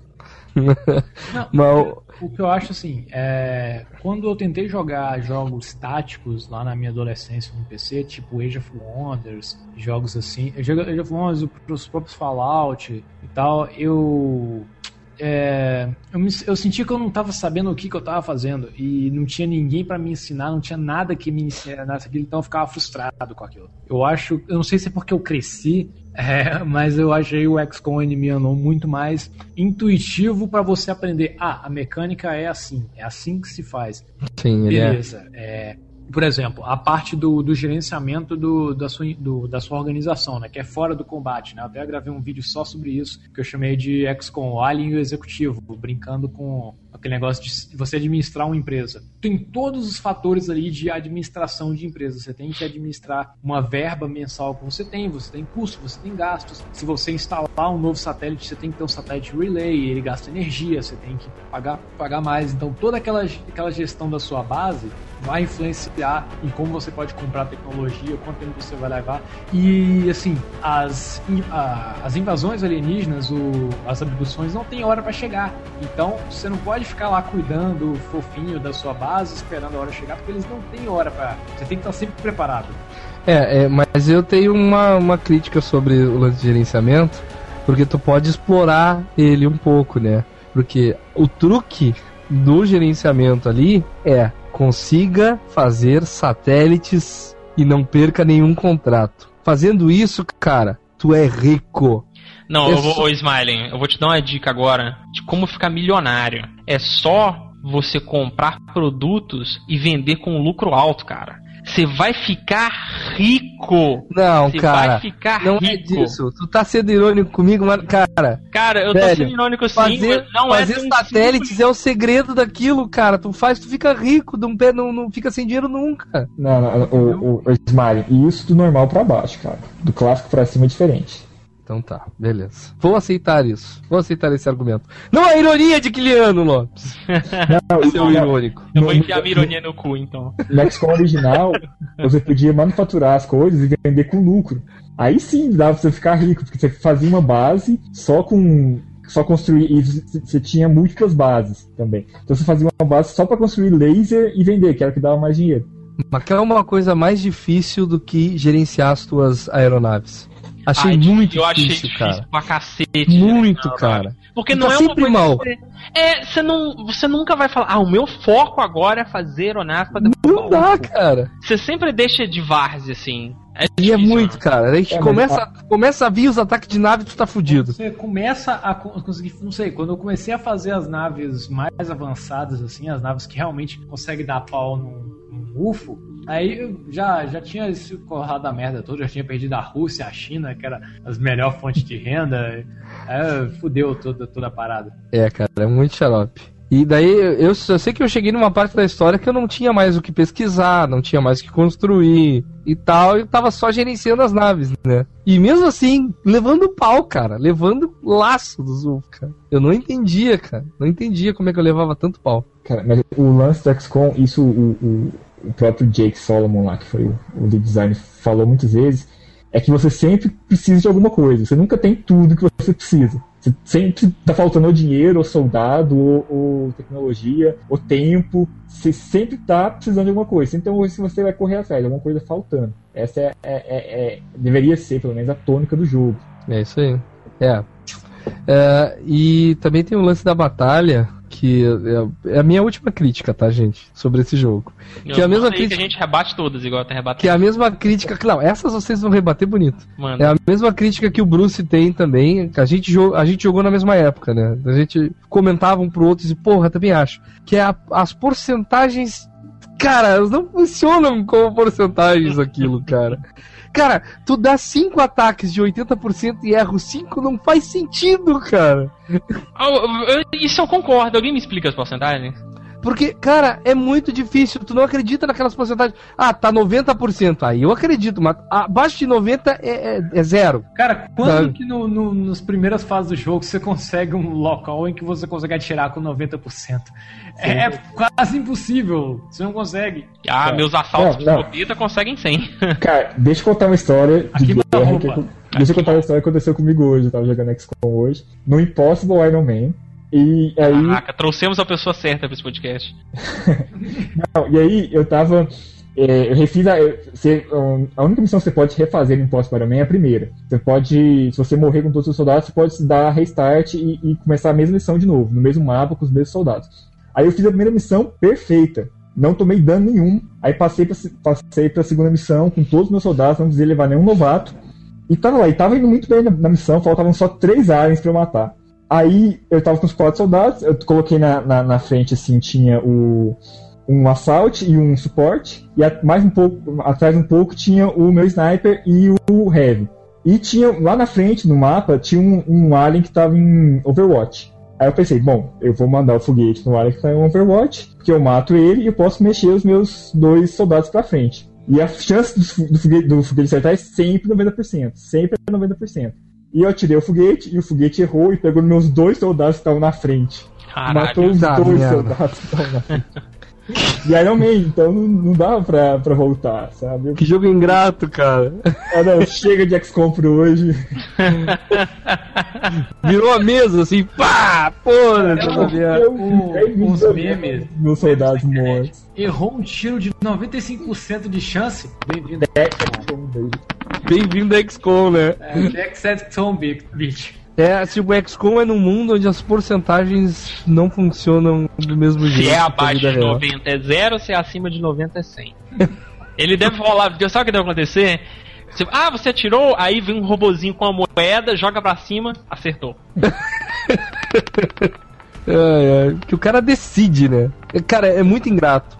É muito ingrato tu, tu colocar um sniper com um scope, com a melhor sniper, 95% e o bagulho da Miss. Cara, 95% não é 100. Não, é Porra, cara. Sério, às vezes eu tenho medo de errar um 100%, cara. Porque se eu errar um 100%, eu, É. eu, eu, eu, tipo, desisto, porque, tipo, É por isso que geralmente você tem, você tem que agir mais ou menos como, como eu. É sempre dois caras pra atacar o mesmo inimigo. É assim, é um sniper É e double um cara tap. na frente. É pra poder atacar. double tap. Não, eu só compro double tap. né, pra todos os caras. Se o cara puder ter double tap, por favor, tenha. E Squad Sight. Farsight. Não, com é certeza. isso aí. É a, igual. Eu sempre deixo, tipo assim, tem um cara mais próximo, tem um sniper de longe, então se esse cara não der conta de matar o inimigo, matar um. Outra coisa também é que assim, é, existe uma regra que foi colocada na, acho que na primeira ou na segunda guerra mundial, que é quando eles decidiram diminuir o tamanho das balas das metralhadoras. Eles decidiram diminuir o tamanho das balas porque uma bala menor não mata o soldado. Um soldado, porque um soldado ferido, ele Tira, ele tira de campo de batalha três soldados. Que é ele e mais dois caras pra carregar ele. Um soldado morto tira um homem do campo de batalha. É, isso foi uma, uma coisa que eles descobriram na guerra no mundo real. Só que nos videogames essa regra não funciona. Um soldado morto quer dizer um soldado morto e um soldado ferido continua servindo como um soldado vivo.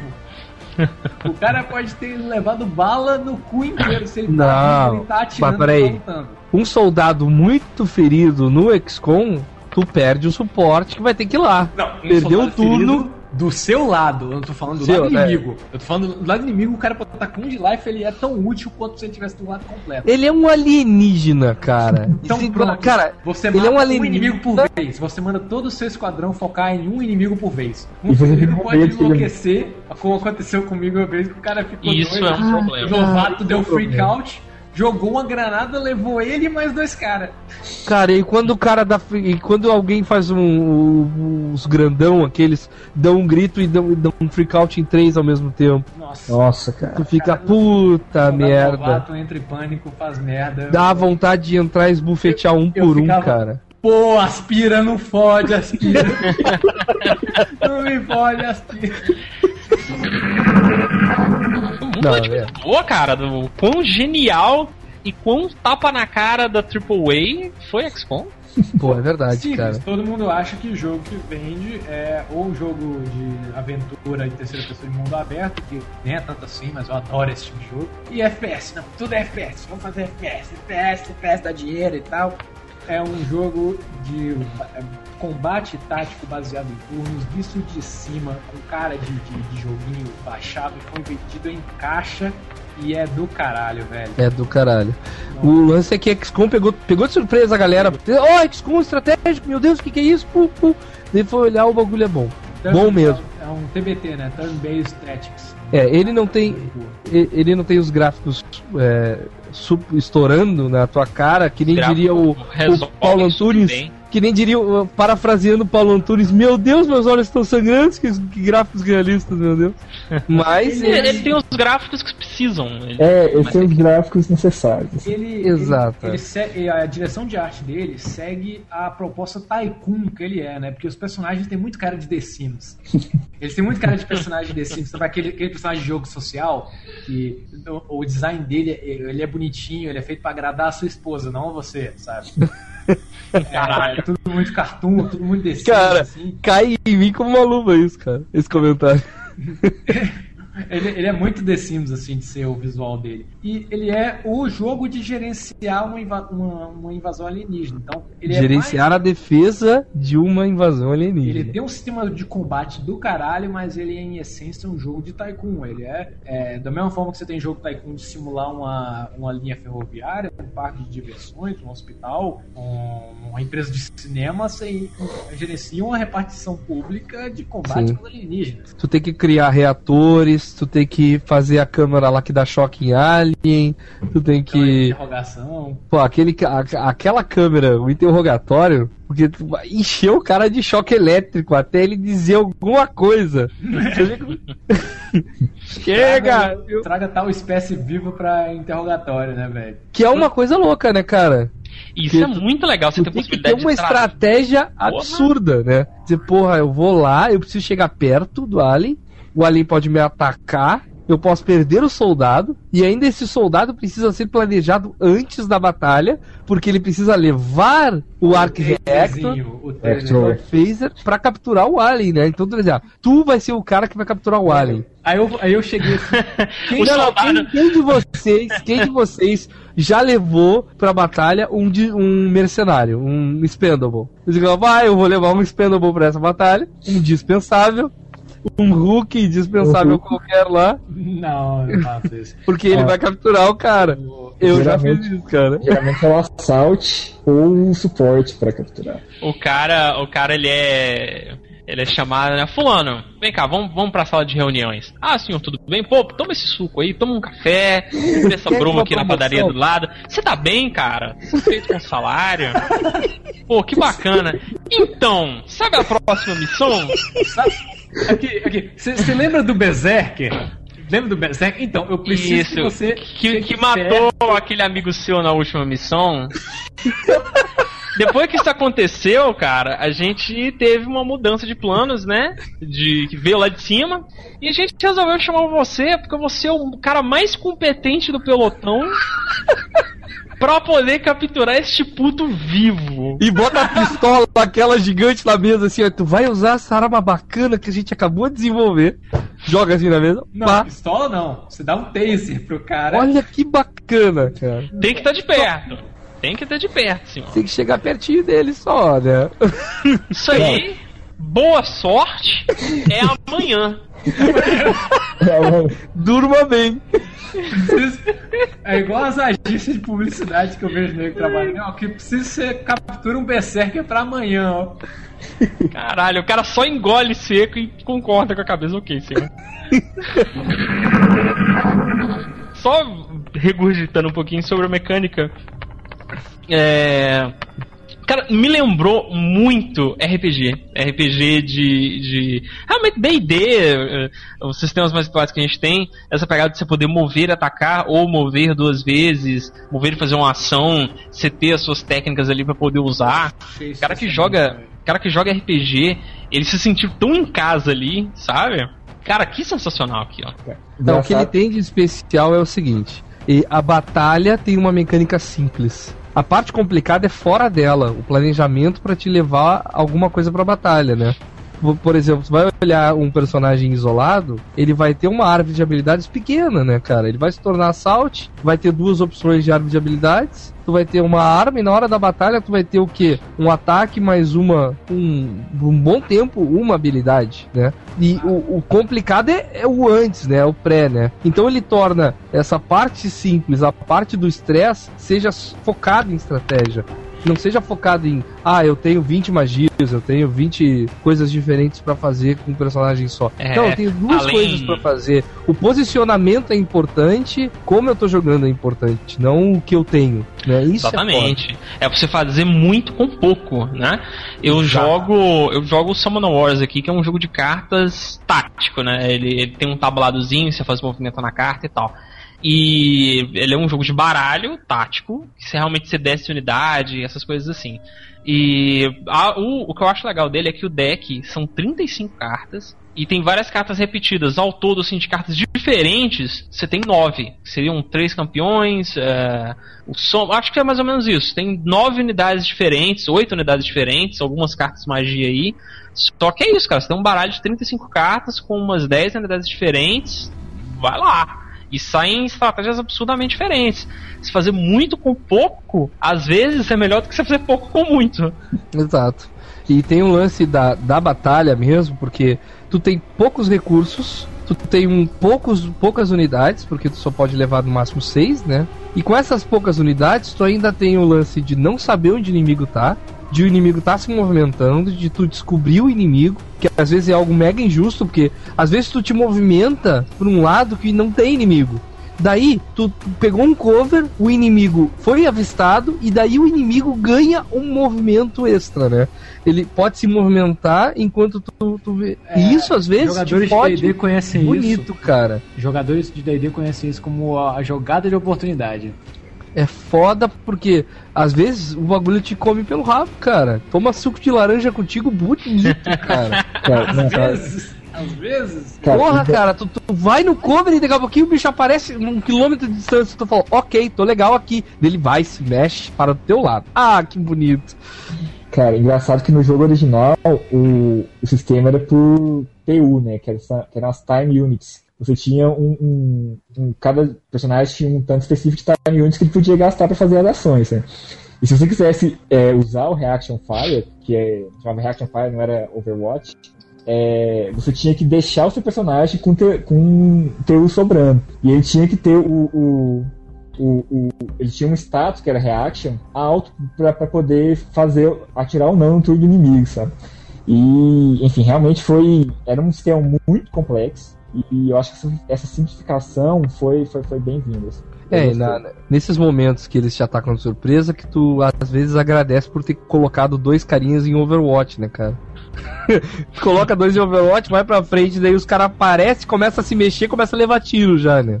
Não, aí você aprende, você aprende a regra básica. O que é mais inteligente? Você avançar além do seu movimento médio para poder chegar mais perto do inimigo. Ou ir devagarinho, né? devagarinho fazendo Overwatch, né? Pensando- Overwatch, Overwatch, vai indo, né? Agora, uma coisa legal que esse XCOM introduziu, que é, é, digamos, você pode pôr, entre aspas aí, o mal dessa geração, eu não digo mal porque é, é a lógica, essa geração entrando na lógica, que é o cover.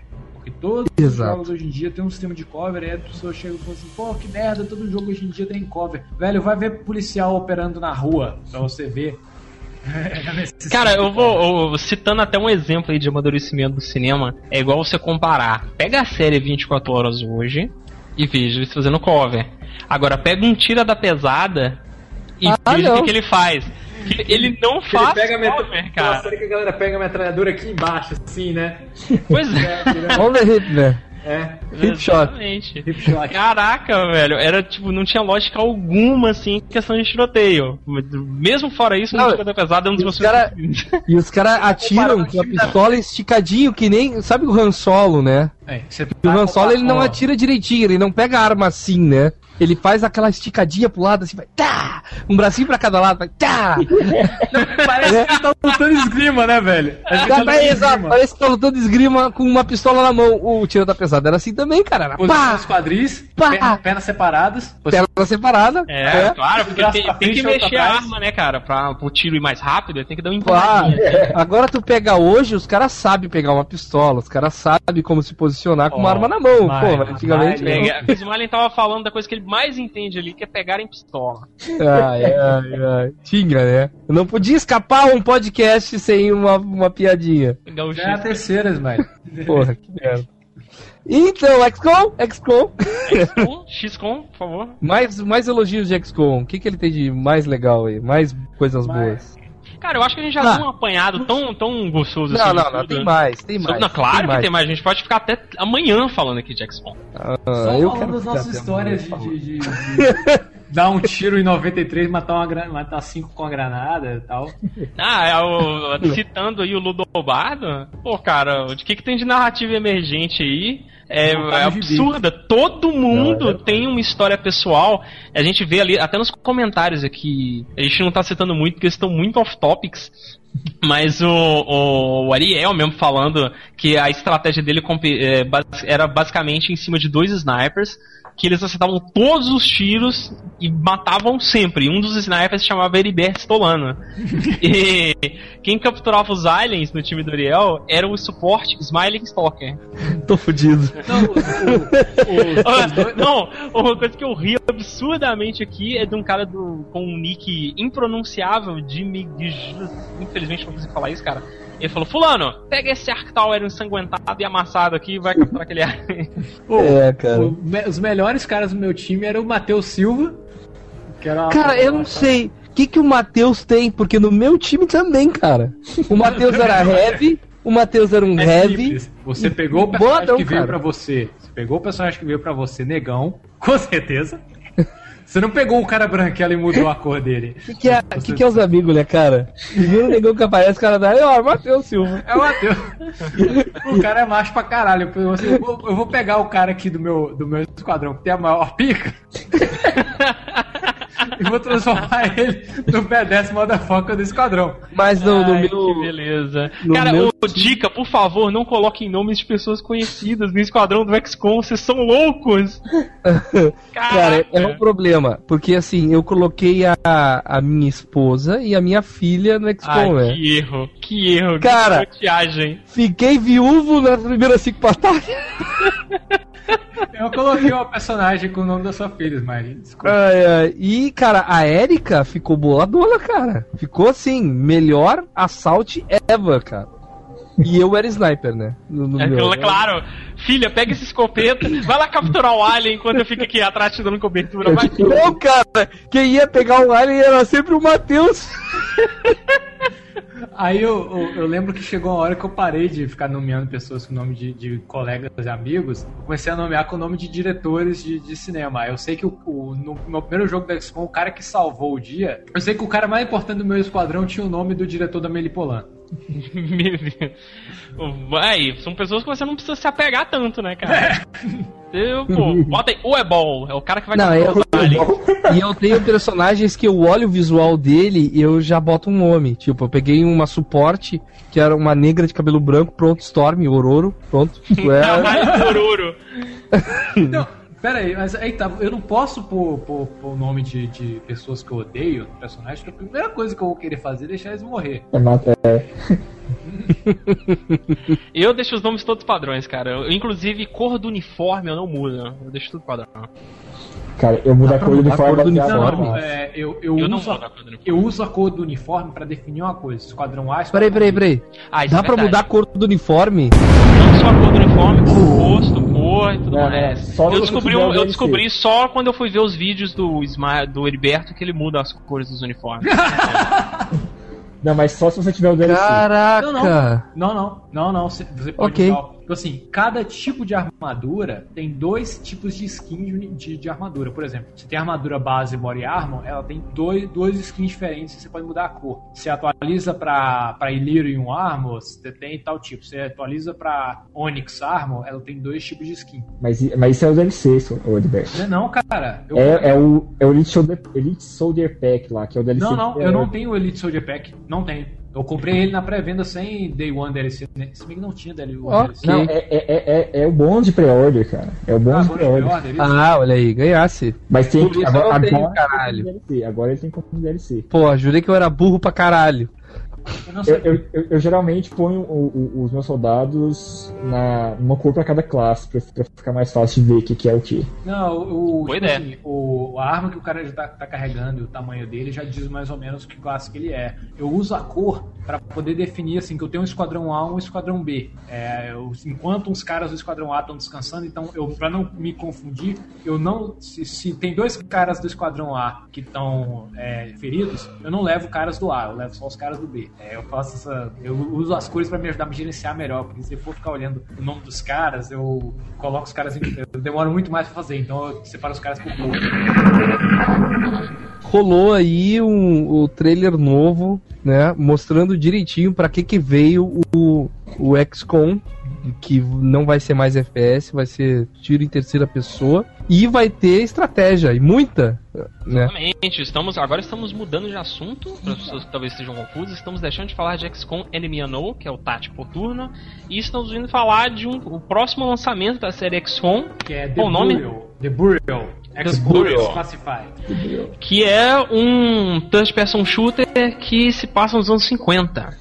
Então, o que, que aconteceu? O FPS anunciado em 2010, que se passava nos anos 50, ele foi com a reação dos fãs, a galera deu um- um- uma travada no projeto, e aí entrou o Sid Meier, Sid Meier na Firex fazendo esse que nós jogamos ano passado, né? Esse, ele é da Fire, da Firaxis. Da Firaxis, colocaram o Sid Meier pra fazer, o, o jogo saiu maravilhoso, pra variar, o, o, o Julian Gollop não gostou desse aí também. Ele também não curtiu esse do ano passado. Peraí, peraí, peraí. Vamos, vamos, vamos- desmentir isso aí. Porque ele, eu ouvi da boca dele, inclusive quando ele veio aqui em casa tomar um chá, não, mentira. Ah, não, mas sério, ah, eu até postei no, no nosso grupo do Facebook a entrevista que o Julian deu junto Com com, o Jake isso, onde eles ah, falam sobre o XCOM antigo e o XCOM novo, e o Julian, não sei se sob pressão, não falou que gostou bastante do XCOM Enemy Unknown, falou que curtiu pra caramba e que jogou pra caramba, e o Jake quase teve um orgasmo anal do lado ali, de, ai meu Deus, eu sou teu fã, tu tá falando que gostou do jogo que eu fiz, que legal, isso é Ia ser foda mim." ainda ele chegasse e falasse, pô, cara, ficou uma bosta. Sei que rasgaram uma seda um pelo outro pessoalmente lá e foi com o pessoal da GameSpot, se não me engano. Que bonito, uma rasgação de seda assim, você só vê quando o dublador brasileiro e o ator do Kiko se encontram no programa do Soares. Mas teve, aconteceu e ele elogiou, então é, eu acho que essa página aí, o Julian realmente percebeu, não, tá na hora de elogiar. E deu. Aí o que, que, que aconteceu? É, aquele. Aquele XCOM que foi cancelado, a galera. O time da, da 2K, 2K Marine, né, que tava, tá- tá- que tava com ele em mãos, que é a mesma 2K que fez o, o Bioshock 2, o mesmo time que fez o Bioshock 2, a galera parou pra repensar o projeto e ver se assim, não, peraí, o que esse jogo tem de XCOM? Aí eu, e tem um, tem um making off naquele post que eu fiz essa semana quando anunciaram, lançaram o primeiro vídeo de gameplay, né? Lançaram essa semana um vídeo de gameplay do jogo e um vídeo de making off. No making off, o, o diretor lá tá comentando, peraí, o que esse jogo tem de XCOM? Esse é um shooter. Então, aí eles começaram a repensar o jogo, dando pra ele mecânicas de gerenciar a equipe. Né, o jogo tava ficando muito parecido com a série Brothers in Arms, em que é um FPS em que você tem subordinados que você vai dando comandos a eles. Só que ainda assim não tava com cara de XCOM, não tava dando liga e ainda por cima tinha o parado que o Ícaro falou da FPSização de tudo. Aí eles decidiram mudar e começar do zero. Falaram, não, vamos fazer essa porra em terceira pessoa, vamos É. mudar dos anos 50. Alguém chegou lá e falou assim: por que, que a gente não faz igual a Mass Effect? e o cara disse: Oh! Perfeito! e Pelo culpa. vídeo, pelo vídeo dá pra perceber que assim, apesar de ser um jogo de tiro terceira pessoa com elementos táticos, como Mass Mass Effect, ele leva a parte tática a um nível ainda maior. Sim, porque ele vai além, né? Eu só vi o anel lá na hora que o cara vai iniciar o comando. O, o anel tem uma caralhada de comandos e quando você vira pra um lado, sai outra caralhada de subcomandos e você sai com a câmera pra cima e manda a granada atingir tal lugar. Vai ser um negócio absurdo de. Cara, tomara que não seja muito absurdo, né, cara? Porque daí tu pede pro cara, pega a câmera ali, ele vem e bota uma toalha nas tuas costas porque tu deu o comando errado. Aí não pode. Ele não tá em 95 mais, né, velho? Aí ele, ele vai colocar a toalha em você e tá 90%, ele erra a toalha e a toalha cai. Ou faz igual o carinha do, do, do Karate Kid, né? Pega a toalha, recolhe a toalha, pendura a toalha. Caralho. Não, mas ele parece ser bom, cara, porque vai ter lance de cover, terceira pessoa, já pra quem curte o, o, o, o estilo, né, da, da mecânica de terceira pessoa, já vai curtir já de imediato. E tendo esse lance de gerenciar o resto da equipe, e ele sendo, não vai ser mais nos anos 50, ele vai ser nos anos 60, né, eles deram uma, uma, uma Porque a- subida, né. A princípio, eles queriam fazer assim, nos anos 50, de é, a luta se passar nos subúrbios. Então você vê pelo aquele primeiro trailer que pra- praticamente todas as fases iriam se passar em casa, que a invasão alienígena era de fora pra dentro. Mais ou menos igual é um, é um filme. É um filme que saiu na Sinais do Mel Gibson. Não, não, sinais não, cara. Teve um Não, filme que não. na época, Que bom, porque esse filme é uma merda. Ele é ícone. Esse filme, eu não sei o nome dele, ele é ícone do cinema americano tentando combater o comunismo, em que os alienígenas vinham. é, tem até um episódio do Darkwing Duck que é zoando esse filme. É, os alienígenas vinham, é, sequest- é, é, sequestravam me- pais de família, substituíam Porra! os pais de família. Que delícia! Olha aqui o suquinho! Olha aqui! Vem cá! Olha só, eu tenho suquinho de laranja. Vem cá, vem cá, vem cá, vem aqui Pegava o pai de família, abria um oco no rabo dele, se escondia ele no porão de casa.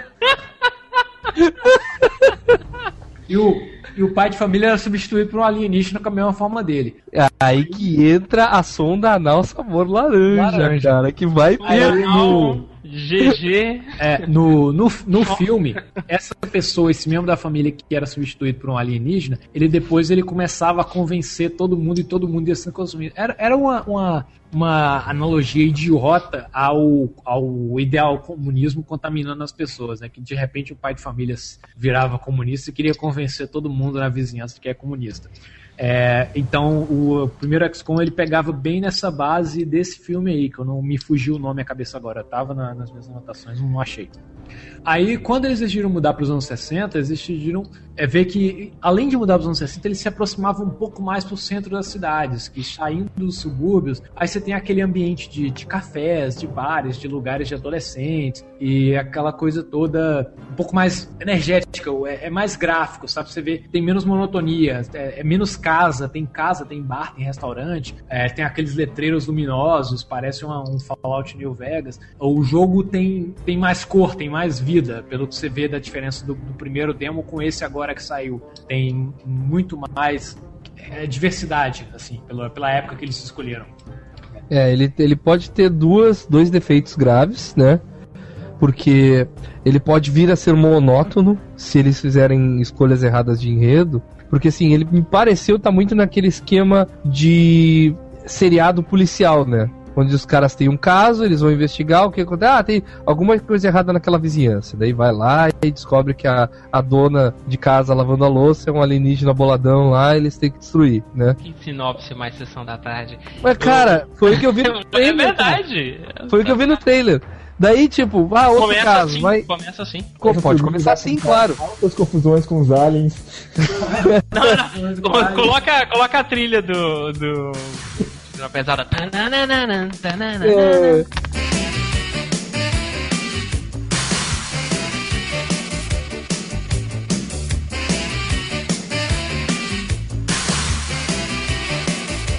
Daí, aparece depois que um, um subúrbio cheio de sacos e bunkers e tal, e uma guerra já acontecendo generalizada nesse subúrbio. Isso já ficou meio assim, parei, mas como é que ele vai evoluir desse- de um ponto para outro, né? Como é que ele vai chegar? É, teve um uh, que ele vai que eu senti que ele podia ser assim meio arquivo X meio fringe onde o cara é, ouve alguma coisa e vai lá resolver isso pode ser repetitivo é só isso que eu tenho medo que seja Outra coisa é onde ele vai se encaixar na timeline, se existir timeline, né, cara? Porque a gente tem já a referência do Enemy que é um reboot, e ele vai vir depois. Ele vai ser um, um reboot do.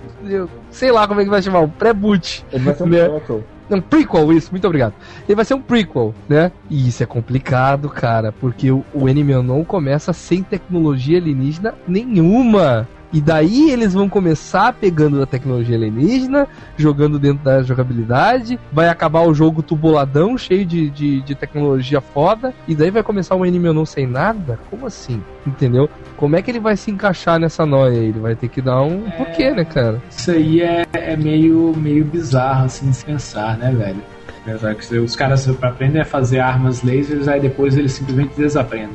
Eu acho é, isso aí. Eu acho que a galera podia simplesmente falar que não é um prequel, é uma reimaginação da ideia. né? Que o, hoje em dia você tem um problema absurdo que você não pode. Você, ó, ninguém quer, quer apostar numa nova ideia é, sendo parecida. Tem que usar o nome de alguma franquia conhecida para poder É. vender direito. Não, mas isso pode ser bem relativo, mas de qualquer forma vamos imaginar que sejam os mesmos aliens. Tanto os aliens que estão vindo aí em 1960 nesse jogo, é, e é a mesma frota de aliens que está vindo nesse XCOM Enemy Unknown.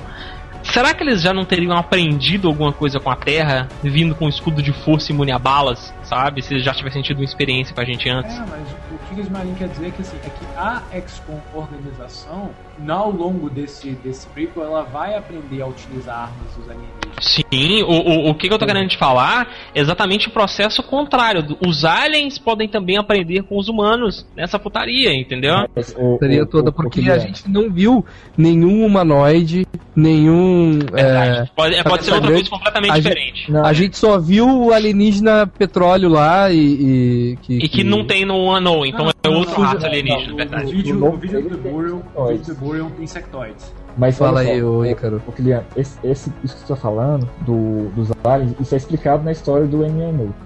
Beleza, Onde? então irei saber no futuro. Porque a história do, do, do MMO, ela, é- ela é meio. Ela não é muito explícita, assim, sabe? Eu acho que pra, pra, você, pra deixar as narrativas emergentes aflorarem, eles meio que esconderam a própria história do jogo. assim. Então, quem, quem tá jogando agora, é, presta muita atenção no. na- leia todas as autópsias dos, dos alienígenas, presta muita atenção no que, que o engenheiro fala, principalmente, nas discussões que o engenheiro tem com a cientista, e muita atenção também no que, que é o que, que, te, que é falado pra você na última missão. Juntando essas três coisas, você consegue ter uma noção do que, que tá acontecendo. Afinal, Ok. você ali é um, é um soldado, né, cara? É, porque, Quem ó, realmente ó, sabe o que está acontecendo está a patamares muito acima de você. do- é, Isso é muito legal porque o assim, os, os- galera, o seu assistente de comando, a engenheiro, o engenheiro e a cientista elas têm um carisma muito legal, né? Então tem sempre aquela tem uma discussão ao longo do, do Enemy Unknown que é a, a cientista ela quer ver mais, ela quer descobrir mais sobre alienígenas, ver o que, que a tecnologia dele pode fazer nos ajudar e o engenheiro tá- fica só assim, ó isso vai dar merda. O engenheiro quer proteger, né? É, o engenheiro, ó, avançar demais a nossa tecnologia. Bicho, na hora que você faz os psionicos, velho, engenheiro, ó, desistir de vocês, vocês são malucos, isso vai dar uma merda absurda. Mas é isso aí. Ó, o XCOM, é, o The Burial, XCOM Declassified, tá vindo aí. Eu já acho que esse nome já é péssimo para as vendas, porque não é XCOM 2. Heriberto É. Heriber- Heriberteando já. E, só- e vamos ver, né, velho? Bicho, eu- a gente já falou tudo que a gente podia falar da nossa experiência com o XCOM Enemy Unknown. Recomendadíssimo pra vocês. Comprem. É, imagino que assim que a gente terminar esse podcast, ele vai entrar em promoção semana que vem pela, pelo Steam. Né, no, A gente sorte. tem o telefone do Gabe aqui. Gabe Cara, viu aqui. É, ele tá em promoção semana passada. cara. Tava semana passada? É, se, é. Não, se não estiver, é bom, esse podcast tá aí como, como documentação do game. Se quiser ouvir É. pra saber se ele é bom ou não, a gente tá falando aqui, a gente aprova. Ele é foda. É. Mesmo você não sendo fã do gênero de combate baseado em turno, provavelmente vai É. fazer você gostar. XCOM Enemy Unknown é o melhor estratégico de turno dessa geração enquanto não sair Final Fantasy Tactics HD. Falei. Eu Falei. Falei. Se ainda, se ainda tem dúvidas na sua cabeça, tem um demo. Tem um demo. O demônio. Tem a demo. Tem, tem a O demo. Vocês podem ir lá baixar, cara. Tem uma missãozinha pra vocês sentirem a pegada do jogo. Inclusive, são uns 40 minutos que me fizeram querer jogar o jogo de qualquer maneira. Eu também. O demo. É assim, é, tem casos que demo dão muito errado, né? Tem demos que, que não dizem nada e esse demo dá muito certo. Não, esse jogo Realmente vende o jogo. É isso aí, pessoal. Até semana que vem e continue jogando.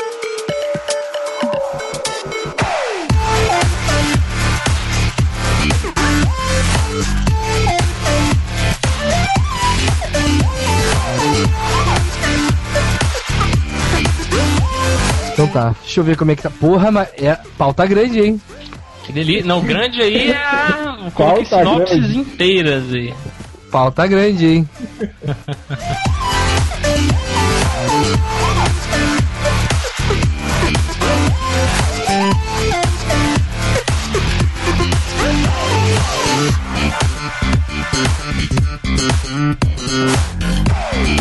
Cada comentário de vocês, então provavelmente.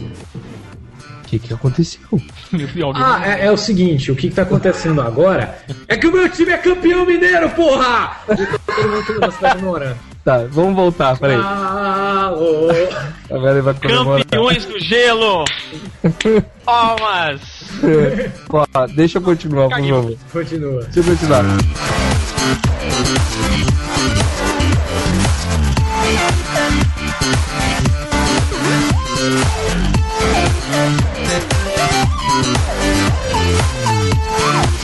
Hein? Me contem como passaram a semana.